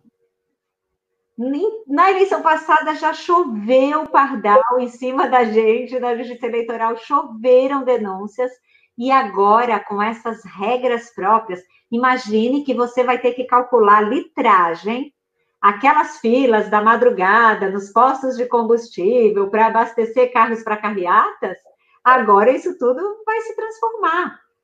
Porque a cada o carro tem que constar do relatório da passeata, só pode abastecer até 10 litros aí, é uma concessão que é dada. Vocês imaginem a quantidade de relatórios e de informações principalmente com todo o trabalho que a mão de obra dá, né? Porque tem aqueles que fogem do, da campanha, vão embora, somem, vão para o adversário por valores maiores. Então, é muito relatório para apresentar. E mais, não tem mais aquilo de, ah, eu deixo aqui tudo nas minhas pastinhas guardado, esperando a Justiça Eleitoral pedir. Acabou vocês têm que colocar no SPCE toda a documentação de suporte. Ah, mas na legislação diz que eu tenho que colocar só o que comprova a movimentação com os fundos públicos. Vai nessa. Depois a diligência, 72 horas para você correr, três dias para você correr, e aí é aquele momento que você não sabe mais nem o nome que você tem porque já acabou a campanha. Se você perdeu, então, candidato, você já vai estar ali, ó, solto no ringue. Então, é muito importante esse planejamento prévio. É, professora, pausa aqui para o Mechan, bem rapidinho. Mande é, ver. Vânia está perguntando como consiga a apostila da professora Rita. Ah, apostila. A apostila, Vânia, a gente vincula ela ao curso, tá? A gente está com valores ótimos aí no curso. Você pode entrar em contato com a nossa equipe. Lá tem toda a apostila. Vocês podem usar os, os slides em treinamentos que vocês dão. E a gente está com uma turma bem bacana lá estudando. Para adquirir é. o curso, você entra lá no site professorarita.com.br e você adquire. adquire. São aulas online, né, aulas gravadas, videoaulas. Pode assistir quantas vezes quiser durante um ano, podendo ser prorrogado até mais, se depois vocês tiverem contas né, no futuro que precisem acessar preceitos de agora. E o seu curso também, né, Caio? Seu curso está disponível. Advogue então, nas eleições. Advogue nas eleições é o nosso curso. Nós vamos abrir minha turma estão fechadas por enquanto, que nós estamos formando os advogados que estão participando. Inclusive, tem aqui colegas, alunos nossos aqui, doutor Ítalo, doutora é, Givanilda, é, estão aqui presentes. É, e nós vamos abrir uma nova turma agora em julho, mas se informa tudo, se você é advogado, arroba advogue nas eleições. E, Leonardo, também tem aqui gente perguntando qual é seu blog.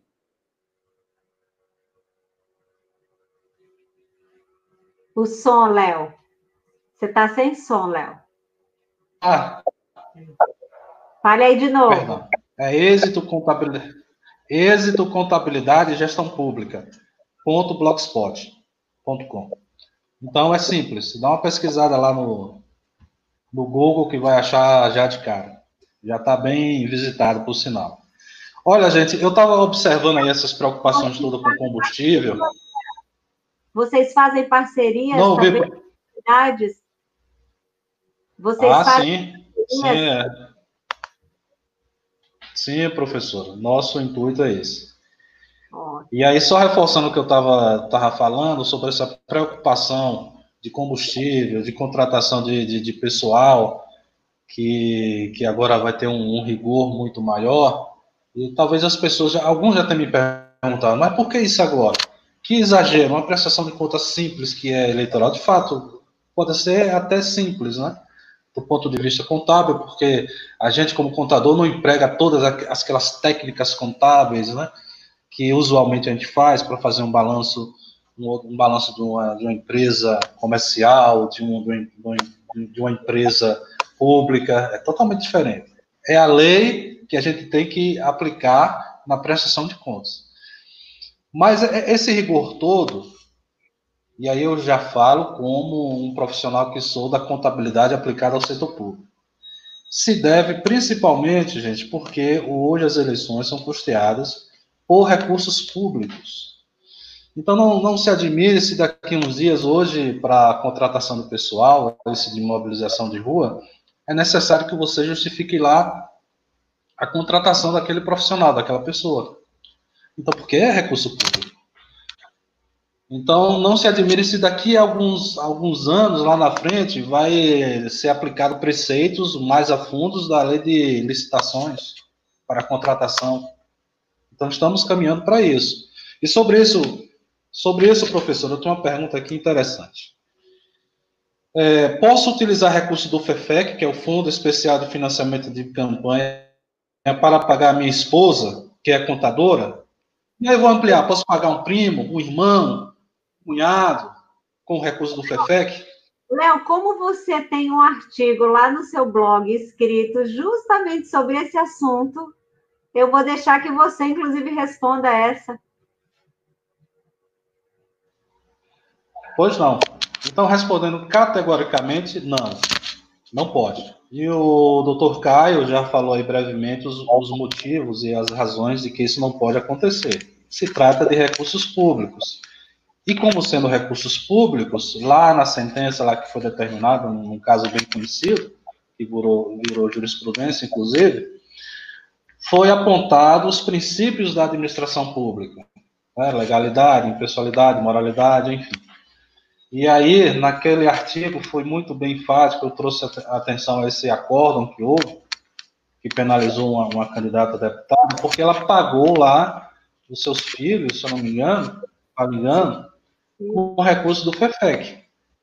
Isso, e aí ela foi condenada. De cara, as contas foram desaprovadas. Mas não ficou por aí. Ela teve que devolver o dinheiro utilizado, com juros e correções e tudo mais. Então, gente, recursos públicos, lá na, na contabilidade pública, a gente sempre costuma dizer, são recursos, e são de fato, né? São recursos sagrados. A gente não pode fazer e acontecer. Tem que ter o maior cuidado do mundo. Então, não está escrito, como o doutor Caio falou. Não existe lá uma regra dizendo ela não pode pagar um primo com recurso, não pode pagar a esposa, não pode pagar um irmão. Mas os princípios que regem a administração pública, e aí por serem recursos públicos, né, que vamos utilizar na campanha, a proibição recai justamente nesse sentido aí, na, na amplitude. E aí também vai entrar outros princípios, como da razoabilidade, da proporcionalidade, da economicidade. Não vamos inventar agora aí despesas né, e pagar com esses recursos aí para poder é, para poder inventar despesas, por assim dizer, e fazer o uso, mau uso desses recursos. Doutor Caio, sinalizou, gostaria de acrescentar mais alguma coisa a essa pergunta? É, Rita, deixa eu só é, acalmar aqui. Rafael Muatari. Rafael, não vai ter como a gente responder todas as dúvidas de prestação de contas de, de contas eleitorais, tá? A gente recomenda você entrar no curso lá da professora Rita. Aqui hoje a gente vai focar mais na questão do contador e do advogado.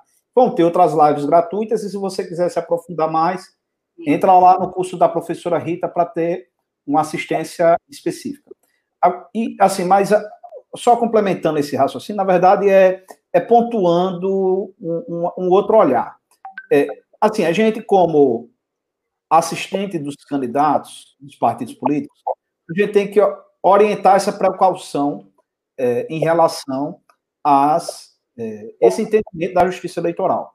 Mas o que, é que eu também queria pontuar, notadamente para os advogados que são responsáveis, responsáveis por sustentar as teses perante os tribunais é, apesar de ser de origem de recursos públicos, o rigor na aplicação nas contas eleitorais e partidárias, ele é diferente é, de uma execução orçamentária e fiscal, tá? A gente, assim, lá na lei dos partidos políticos, tem expressamente afastando a aplicação da lei de licitações na realização de despesas partidárias. É, tem uma, um dispositivo na lei dos partidos políticos sustentando a autonomia dos partidos é, na destinação dos recursos, no sentido de que a justiça eleitoral não pode, é, vamos dizer assim, avaliar a conveniência, a oportunidade, a destinação. Então, tem certos valores também que, principalmente nos gastos partidários, que precisam ser observados.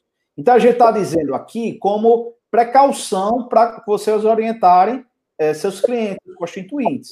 Mas, assim, é, é, preciso também sustentar teses que façam é, bem essa distinção dos gastos orçamentários e fiscais dos gastos dos partidos políticos, porque os regimes jurídicos são bem diferentes. Então, acho que, é, assim, eu, eu concordo, Leonardo, que a gente precisa alertar e dizer, olha, tem essa linha de entendimento aqui da justiça.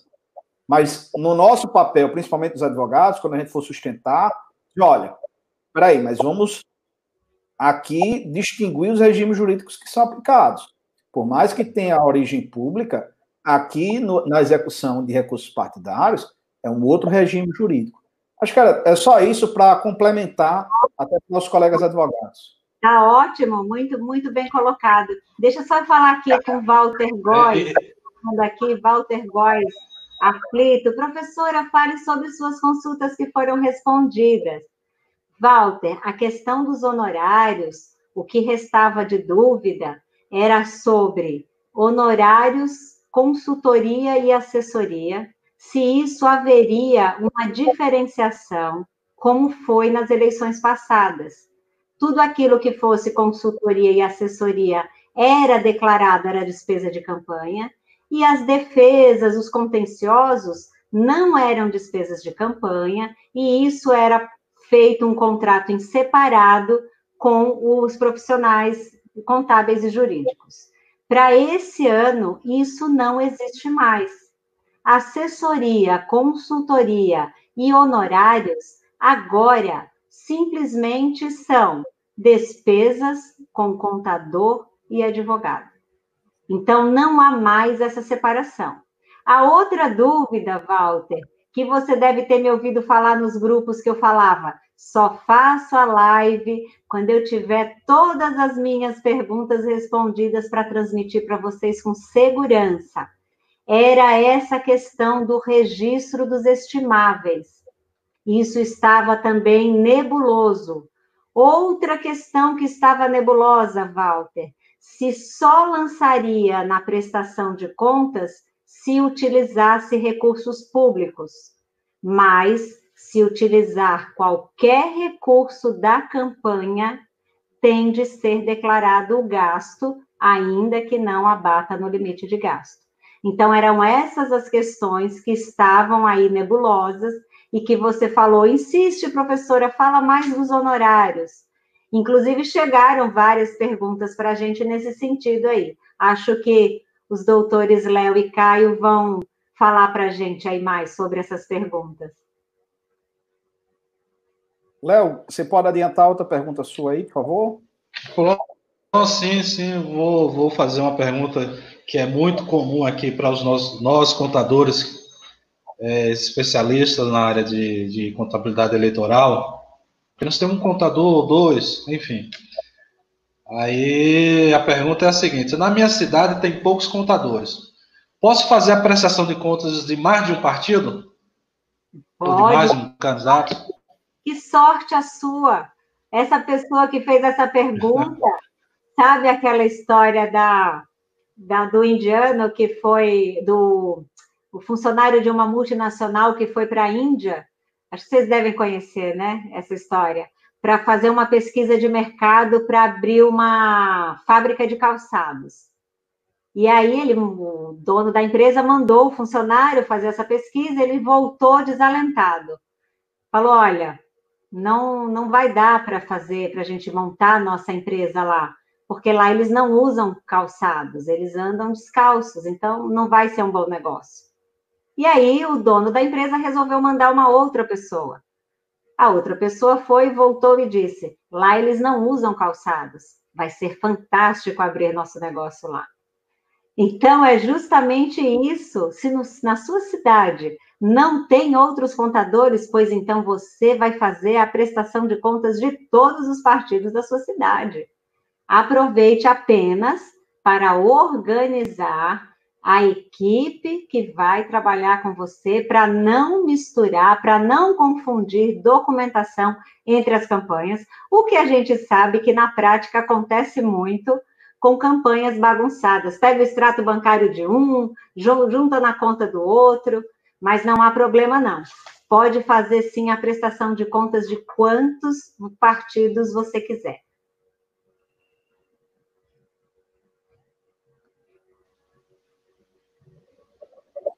Deixa eu ver se Pode. tem mais perguntas aqui. Instantinho. Já... São 10 para as 9, eu acho que a gente responde até umas 5 para as 9. Depois a gente faz as nossas considerações para deixar o pessoal ir para as outras lives. Deixa eu ver só mais uma aqui, professora, que tem. E aí deixar o pessoal tranquilo, né? É, que assim, que, vão ter outras perguntas, a gente vai continuar produzindo conteúdo. Eu aqui é, professora Rita nas suas redes sociais, é, e Leonardo lá no blog do, da Êxito Contabilidade.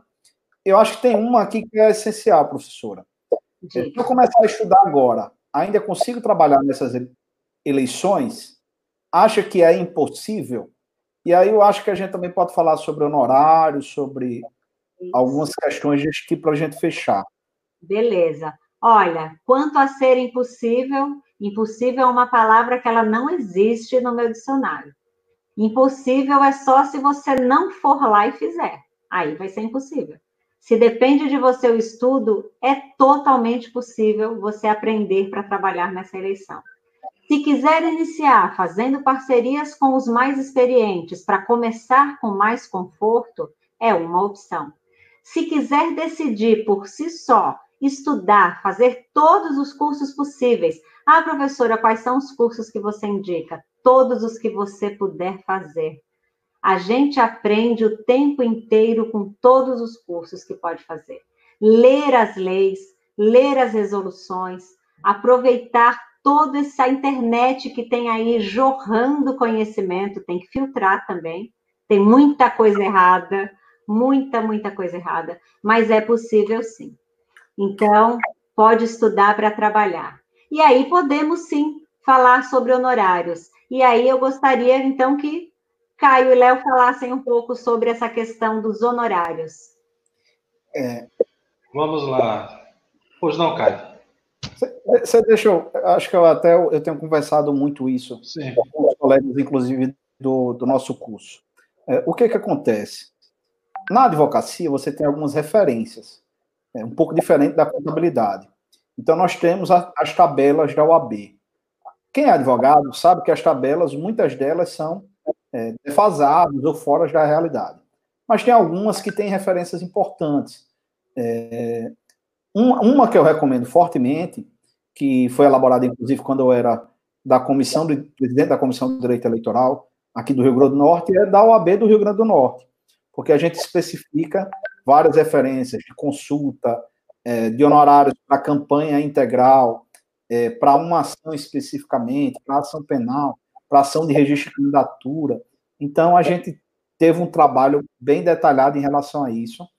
É, e tem e tem no canal do Advogado das Eleições uma aula específica sobre referências de honorários de advocacia. Então, é, vocês podem ter, um, essa referência das tabelas da OAB, e dois, a consultar eleições anteriores, os contratos de consultoria que até as, eleições de 2018 estão lá registrados no, na, é, no Divulga Can de Contas, então você entra lá no Divulga Can de Contas e vê quanto é que cada campanha pagou para um advogado, o partido. Você pode pesquisar referências disso é, de eleições anteriores. São parâmetros. Agora, é, é serviço que a gente está falando. Então, serviço é diferente de produto. Produto, todo produto, quando você vir, é, é, quando tem elementos iguais, ele tem um, um preço que você pode tirar uma média, saber quanto é que custa, serviço é diferente. E aí tem, qual é a minha grande referência? Quanto é que eu cobro? Aí eu pergunto, quanto é que você quer ganhar? Quanto é que vale seu tempo? Quanto tempo você vai investir nisso? Quanto é que vai custar a hora do seu trabalho? É, sempre nos serviços, a gente tem que começar por isso. Quanto é que, eu quero, quanto é que vale a pena eu, como a professora Rita disse, abrir mão da minha família, abrir mão dos meus cabelos ainda não brancos, abrir mão de uma saúde, é, de não ter uma úlcera, de não ter de noites de sono, abrir mão de estudinho para eu cuidar da vida política, é, cuidar da liberdade, cuidar do patrimônio, cuidar dos direitos políticos, no caso dos advogados, de determinada pessoa e determinado grupo político. Então, é, tem muito disso. E pensar sempre, você está começando, obviamente, ninguém começa por cima. Vai começar por baixo, você vai construindo sua carreira. E tenha sempre referências de curto, médio e longo prazo. Na advocacia, a gente tem uma questão que, em curto prazo, você consegue é, ter resultados. Curto prazo em advocacia é o quê? Seis meses. Quer dizer, se você começar hoje até as eleições, você consegue desenvolver um projeto de curto prazo e ter resultados. Serão os melhores resultados do mundo? Obviamente não, é o começo, mas você consegue ter resultados. Então, grosso modo, eu acho que são esses, essas referências que a gente poderia compartilhar com os, os colegas que estão é, em dúvida se vão para a área eleitoral ou não. Léo, faça suas considerações, Léo, sobre essa questão do quanto cobrar. Pois é, o que mais se pergunta, a senhora sabe disso, professora, e tem muitos colegas aqui também que me acompanham, é, quanto cobrar? Então, é, é, uma, é, é, uma, é uma pergunta meio que difícil, porque leva em conta algumas condicionantes, alguns fatores. Aqui na Bahia, a exemplo do, do que o Caio falou, lá no Rio Grande do Norte, com respeito aos honorários, aqui na Bahia, o sindicato de, de, de contadores ele também tem uma tabela específica, que lá tem os valores de horas trabalhadas, coligação, se vai dar orientação, tudo está lá, todos os valores discriminando cada coisa. Então já, já é um parâmetro. Mas alguns valores são, assim, muito altos, muito altos para a realidade dos pequenos municípios. Né? Quem, quem, por exemplo, mora lá e vai ser candidato em Macururé, Xorroxó, que são municípios bem pequenos, canudos. Então, é, aplicar aqueles valores realmente fica, fica irreal. Não somente pela condição de não estar mais presente nas prestações de contas, não é o caso. É porque é a capacidade financeira mesmo de pagar tais valores. Então, essa, essa é uma condição inicial. Eu diria até uma das mais relevantes. É a regionalização. Então, cada região tem a sua capacidade financeira local para que a gente tenha aí a base de preço para cobrar esses serviços contábeis para o partido ou para o candidato. Um outro, como bem falou o doutor Caio, que devemos levar em consideração, é o montante de trabalho, da disposição, da disponibilidade que nós vamos ter. Então, não é porque a nossa região, a nossa cidade não oferece condição, que a gente vai também é, baixar o preço por demais. Né? Então, esse é um outro fator também. As condições de trabalho que a gente vai executar aquele serviço também deve ser levado em conta. E tem outros, outros fatores, como a senhora bem falou aí, como é que vai ser executado o serviço, se vamos fazer manual, se vamos dar treinamento ali fechado para os candidatos, se vamos fazer um acompanhamento, se vamos usar alguma outra tecnologia. Tudo para que o candidato e o partido se sintam seguros de que aquele serviço que ele está comprando, que ele está pagando, seja o melhor e que vai lhe conferir durante e antes, durante e depois da, das eleições a garantia do, do seu patrimônio. E aí, bem.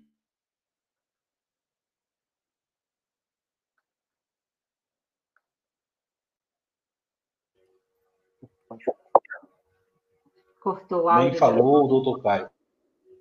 Casa, o carro. Não. Além disso, o patrimônio político, né? porque a aprovação das contas, isso é trágico, né?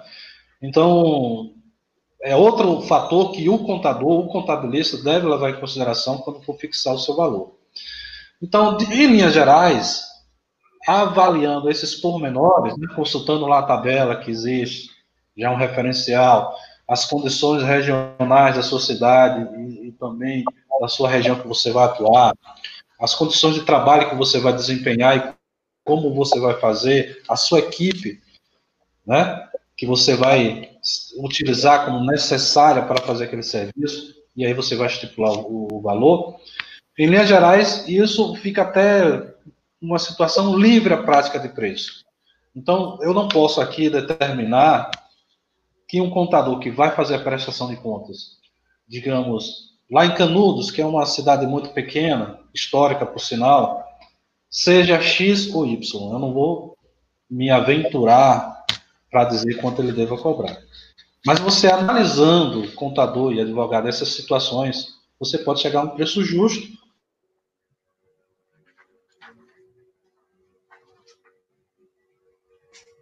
A qual não vai se sacrificar a pagar um valor que seja, que seja alto demais ou baixo demais a ponto do, do, do profissional ser, ser aí é, é, vender o seu serviço por um valor irrisório. Ô, Léo, lembrando ainda que o contador responde, o profissional da contabilidade responde solidariamente. Então, para você também é, solidariamente, eu tenho vários alunos aí, alguns deles com multas por irregularidades cometidas e que agora a multa, é, ele é solidário também no pagamento da multa. Então. É, e, e, solidário também, professora Rita? Rapidamente, é solidário também é, e é lá na, na 23607 diz claramente, pela, pelo crime de lavagem e ocultação, crime de lavagem de dinheiro e ocultação de bens. Lá em 31 Olha que grave. Que... Né? Vocês têm que fazer aquele informe para o COAF, lembra? Todos Sim. os profissionais da contabilidade, lá em janeiro, tem que fazer, responder aquele documento da COAF. É, e além dessa lei, o CFC achando pouco a nossa responsabilidade, editou ainda uma, uma, uma resolução que nos obriga a informar qualquer desvio de finalidade de, de recurso imediatamente para as autoridades, que no caso seria o Ministério Público Eleitoral e o próprio juiz eleitoral. Então essa responsabilidade é imensa e que com certeza deve ser pesada ao atribuir o valor dos honorários. Ótimo. Rita, você deixou só complementar que o Leonardo me explicou uma coisa e teve uma pergunta ao longo da, da live que eu achei importante. É, e tem uma, outra, tem uma outra questão, além do que o Leonardo falou, Rita falou, da responsabilidade, etc., que, é, que também o advogado tem que levar em consideração que ele vai ficar, muitas vezes, anos acompanhando determinado processo, tá? Então, por exemplo, eu estou acompanhando fato. Eu tenho, eu, tenho, eu tenho ainda processo pendente de julgamento de registro de candidatura de 2016, registro de candidatura e de prestação de contas de 2016.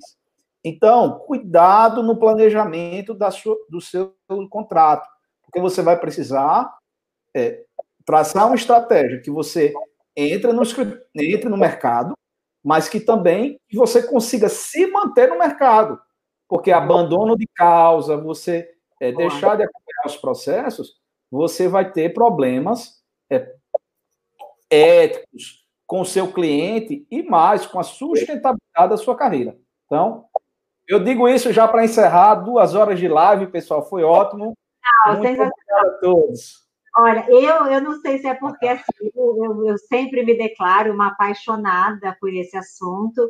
Então, assim, duas horas desse assunto parece que passaram em dez minutos e a gente ficaria aqui com certeza muitas horas. Agora, Walter, a quem eu tinha prometido todas as dúvidas dele serem esclarecidas, eu vi que Elídio, inclusive, já respondeu uma que ele colocou por último.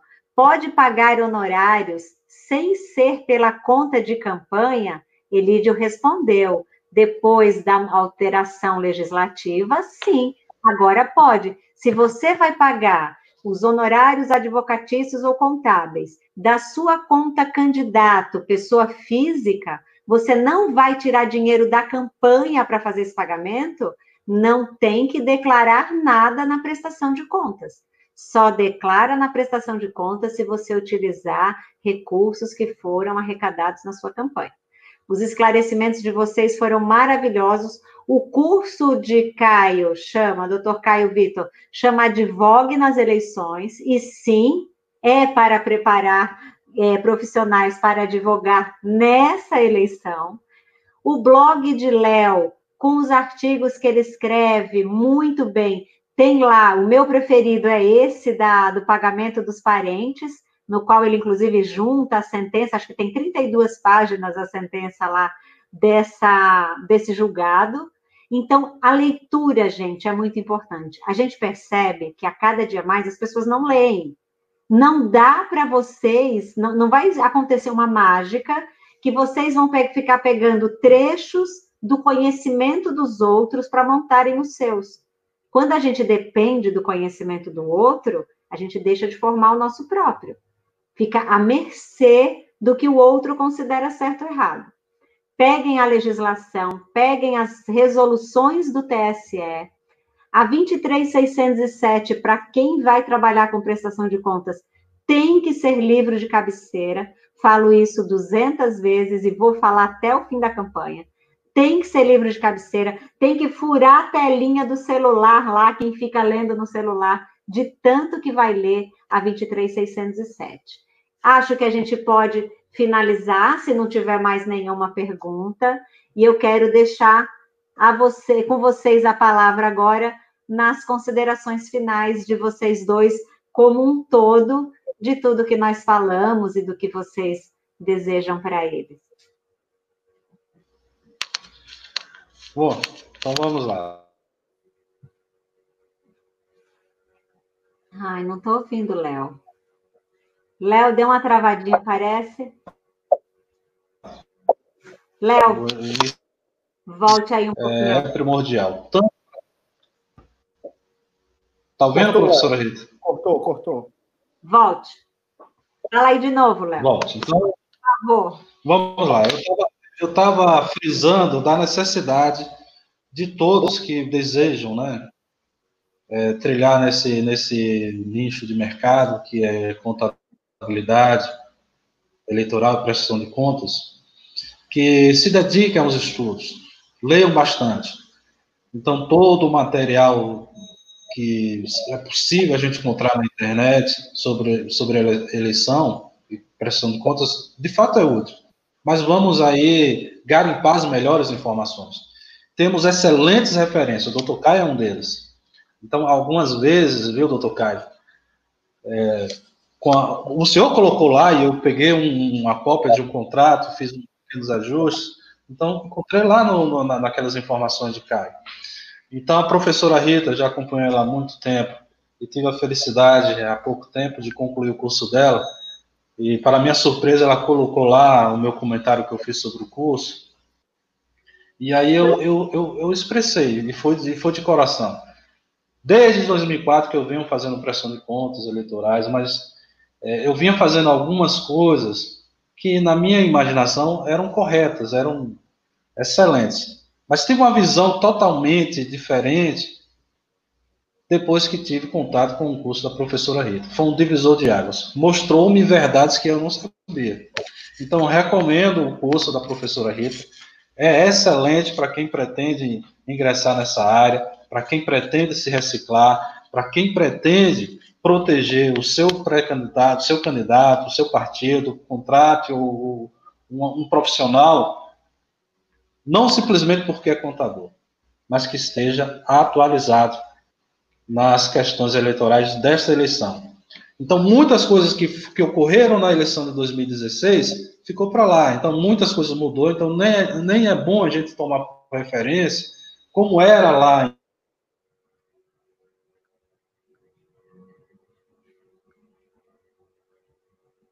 Deu uma cortadinha, não foi? Em 2016. Pergunta se está cara gravando. Eita, caiu, Léo. Os contadores. Caiu? Voltou agora? Voltou, né? Faço um apelo aqui, os contadores que zelem pela profissão e também zelem pelos, pelos demais contadores e contabilistas.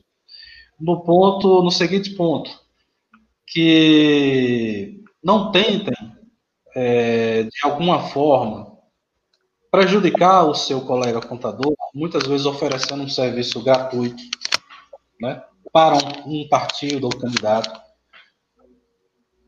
pela simples alegação de que o Conselho Federal de Contabilidade não proíbe que o contador faça uma doação externa. É verdade, ele não faz, ainda o CFC ainda não faz isso.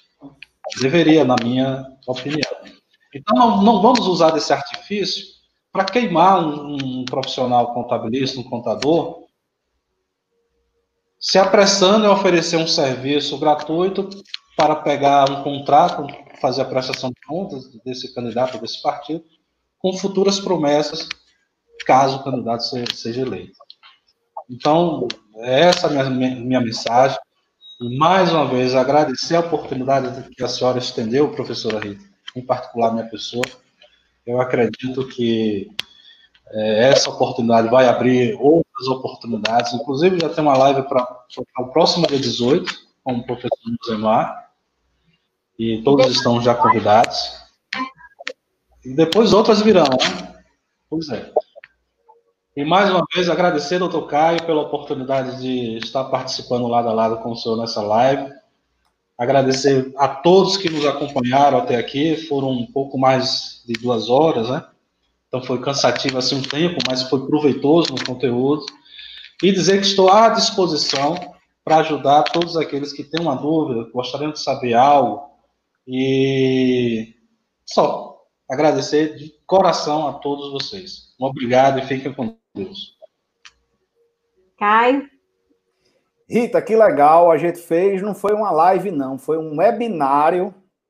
A gente chamou errado. Isso aqui é um webinário sobre o papel do advogado e do contador, um conteúdo rico, gratuito, e deixa eu dizer, deixa eu dizer quem está ouvindo.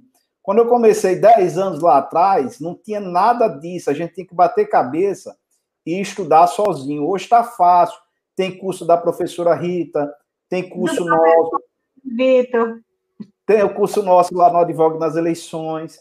Tá fácil. E assim, no direito eleitoral, a gente ainda tem algumas facilidades. Justiça eleitoral é muito organizada, é rápida, é célere, é, facilita o trabalho da gente. A justiça eleitoral condensa tudo em resoluções. Ele, sabe, entrega assim de mão beijada. Agora é complexa, a responsabilidade é grande. E quem quer advogar, pensa o seguinte: você vai advogar para é, pessoas que vão comandar os rumos da sua cidade, do seu município, do seu estado. Olha que oportunidade que você tem de é, interferir de forma positiva na, nos rumos da sua cidade. Olha como é, você tem a oportunidade de caçar político ruim, de caçar político corrupto, de tirar da política quem não presta. Então, é, teve alguém dizendo aqui que live boa tem que ter de novo. Cobra da professora Rita, que eu estou à disposição. E obrigado, sucesso para todos vocês, viu? Olha, eu. E só, e só ressaltando, viu, viu, professora Rita, rapidinho. Eu acho que o pessoal da live já suspeitou, né? Tem uma leve impressão que nós somos nordestinos, pelo menos eu e doutor Caio. E para nossa surpresa, viu, doutor Caio? Três. Professora Rita também é baiana, é nordestina. É. Juazeiro, baianíssima de Juazeiro, do lado de sua cidade, Senhor do Bonfim. É, verdade. Então a prosa. Um prazer, viu, gente? A prosa entre nós, três nordestinos, foi fantástica. É, eu quero agradecer demais e eu acho que todo mundo que nos acompanhou aqui na live deve ter gostado muito desse convite que eu fiz a vocês.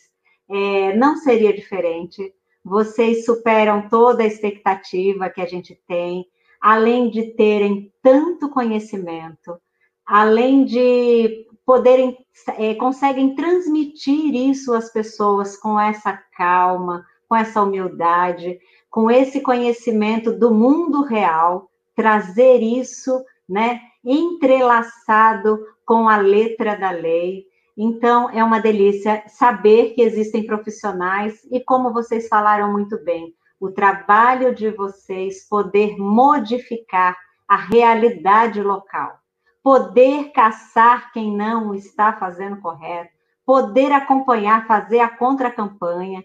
Quantos alunos meus fazem isso? Fazem, atuam na campanha do candidato e anotando tudo o que os adversários estão fazendo para depois como já tivemos aí o pessoal que nos acompanha, nossos alunos sabem, já derrubaram chapas inteiras, né, e colocaram outras pessoas corretas no lugar.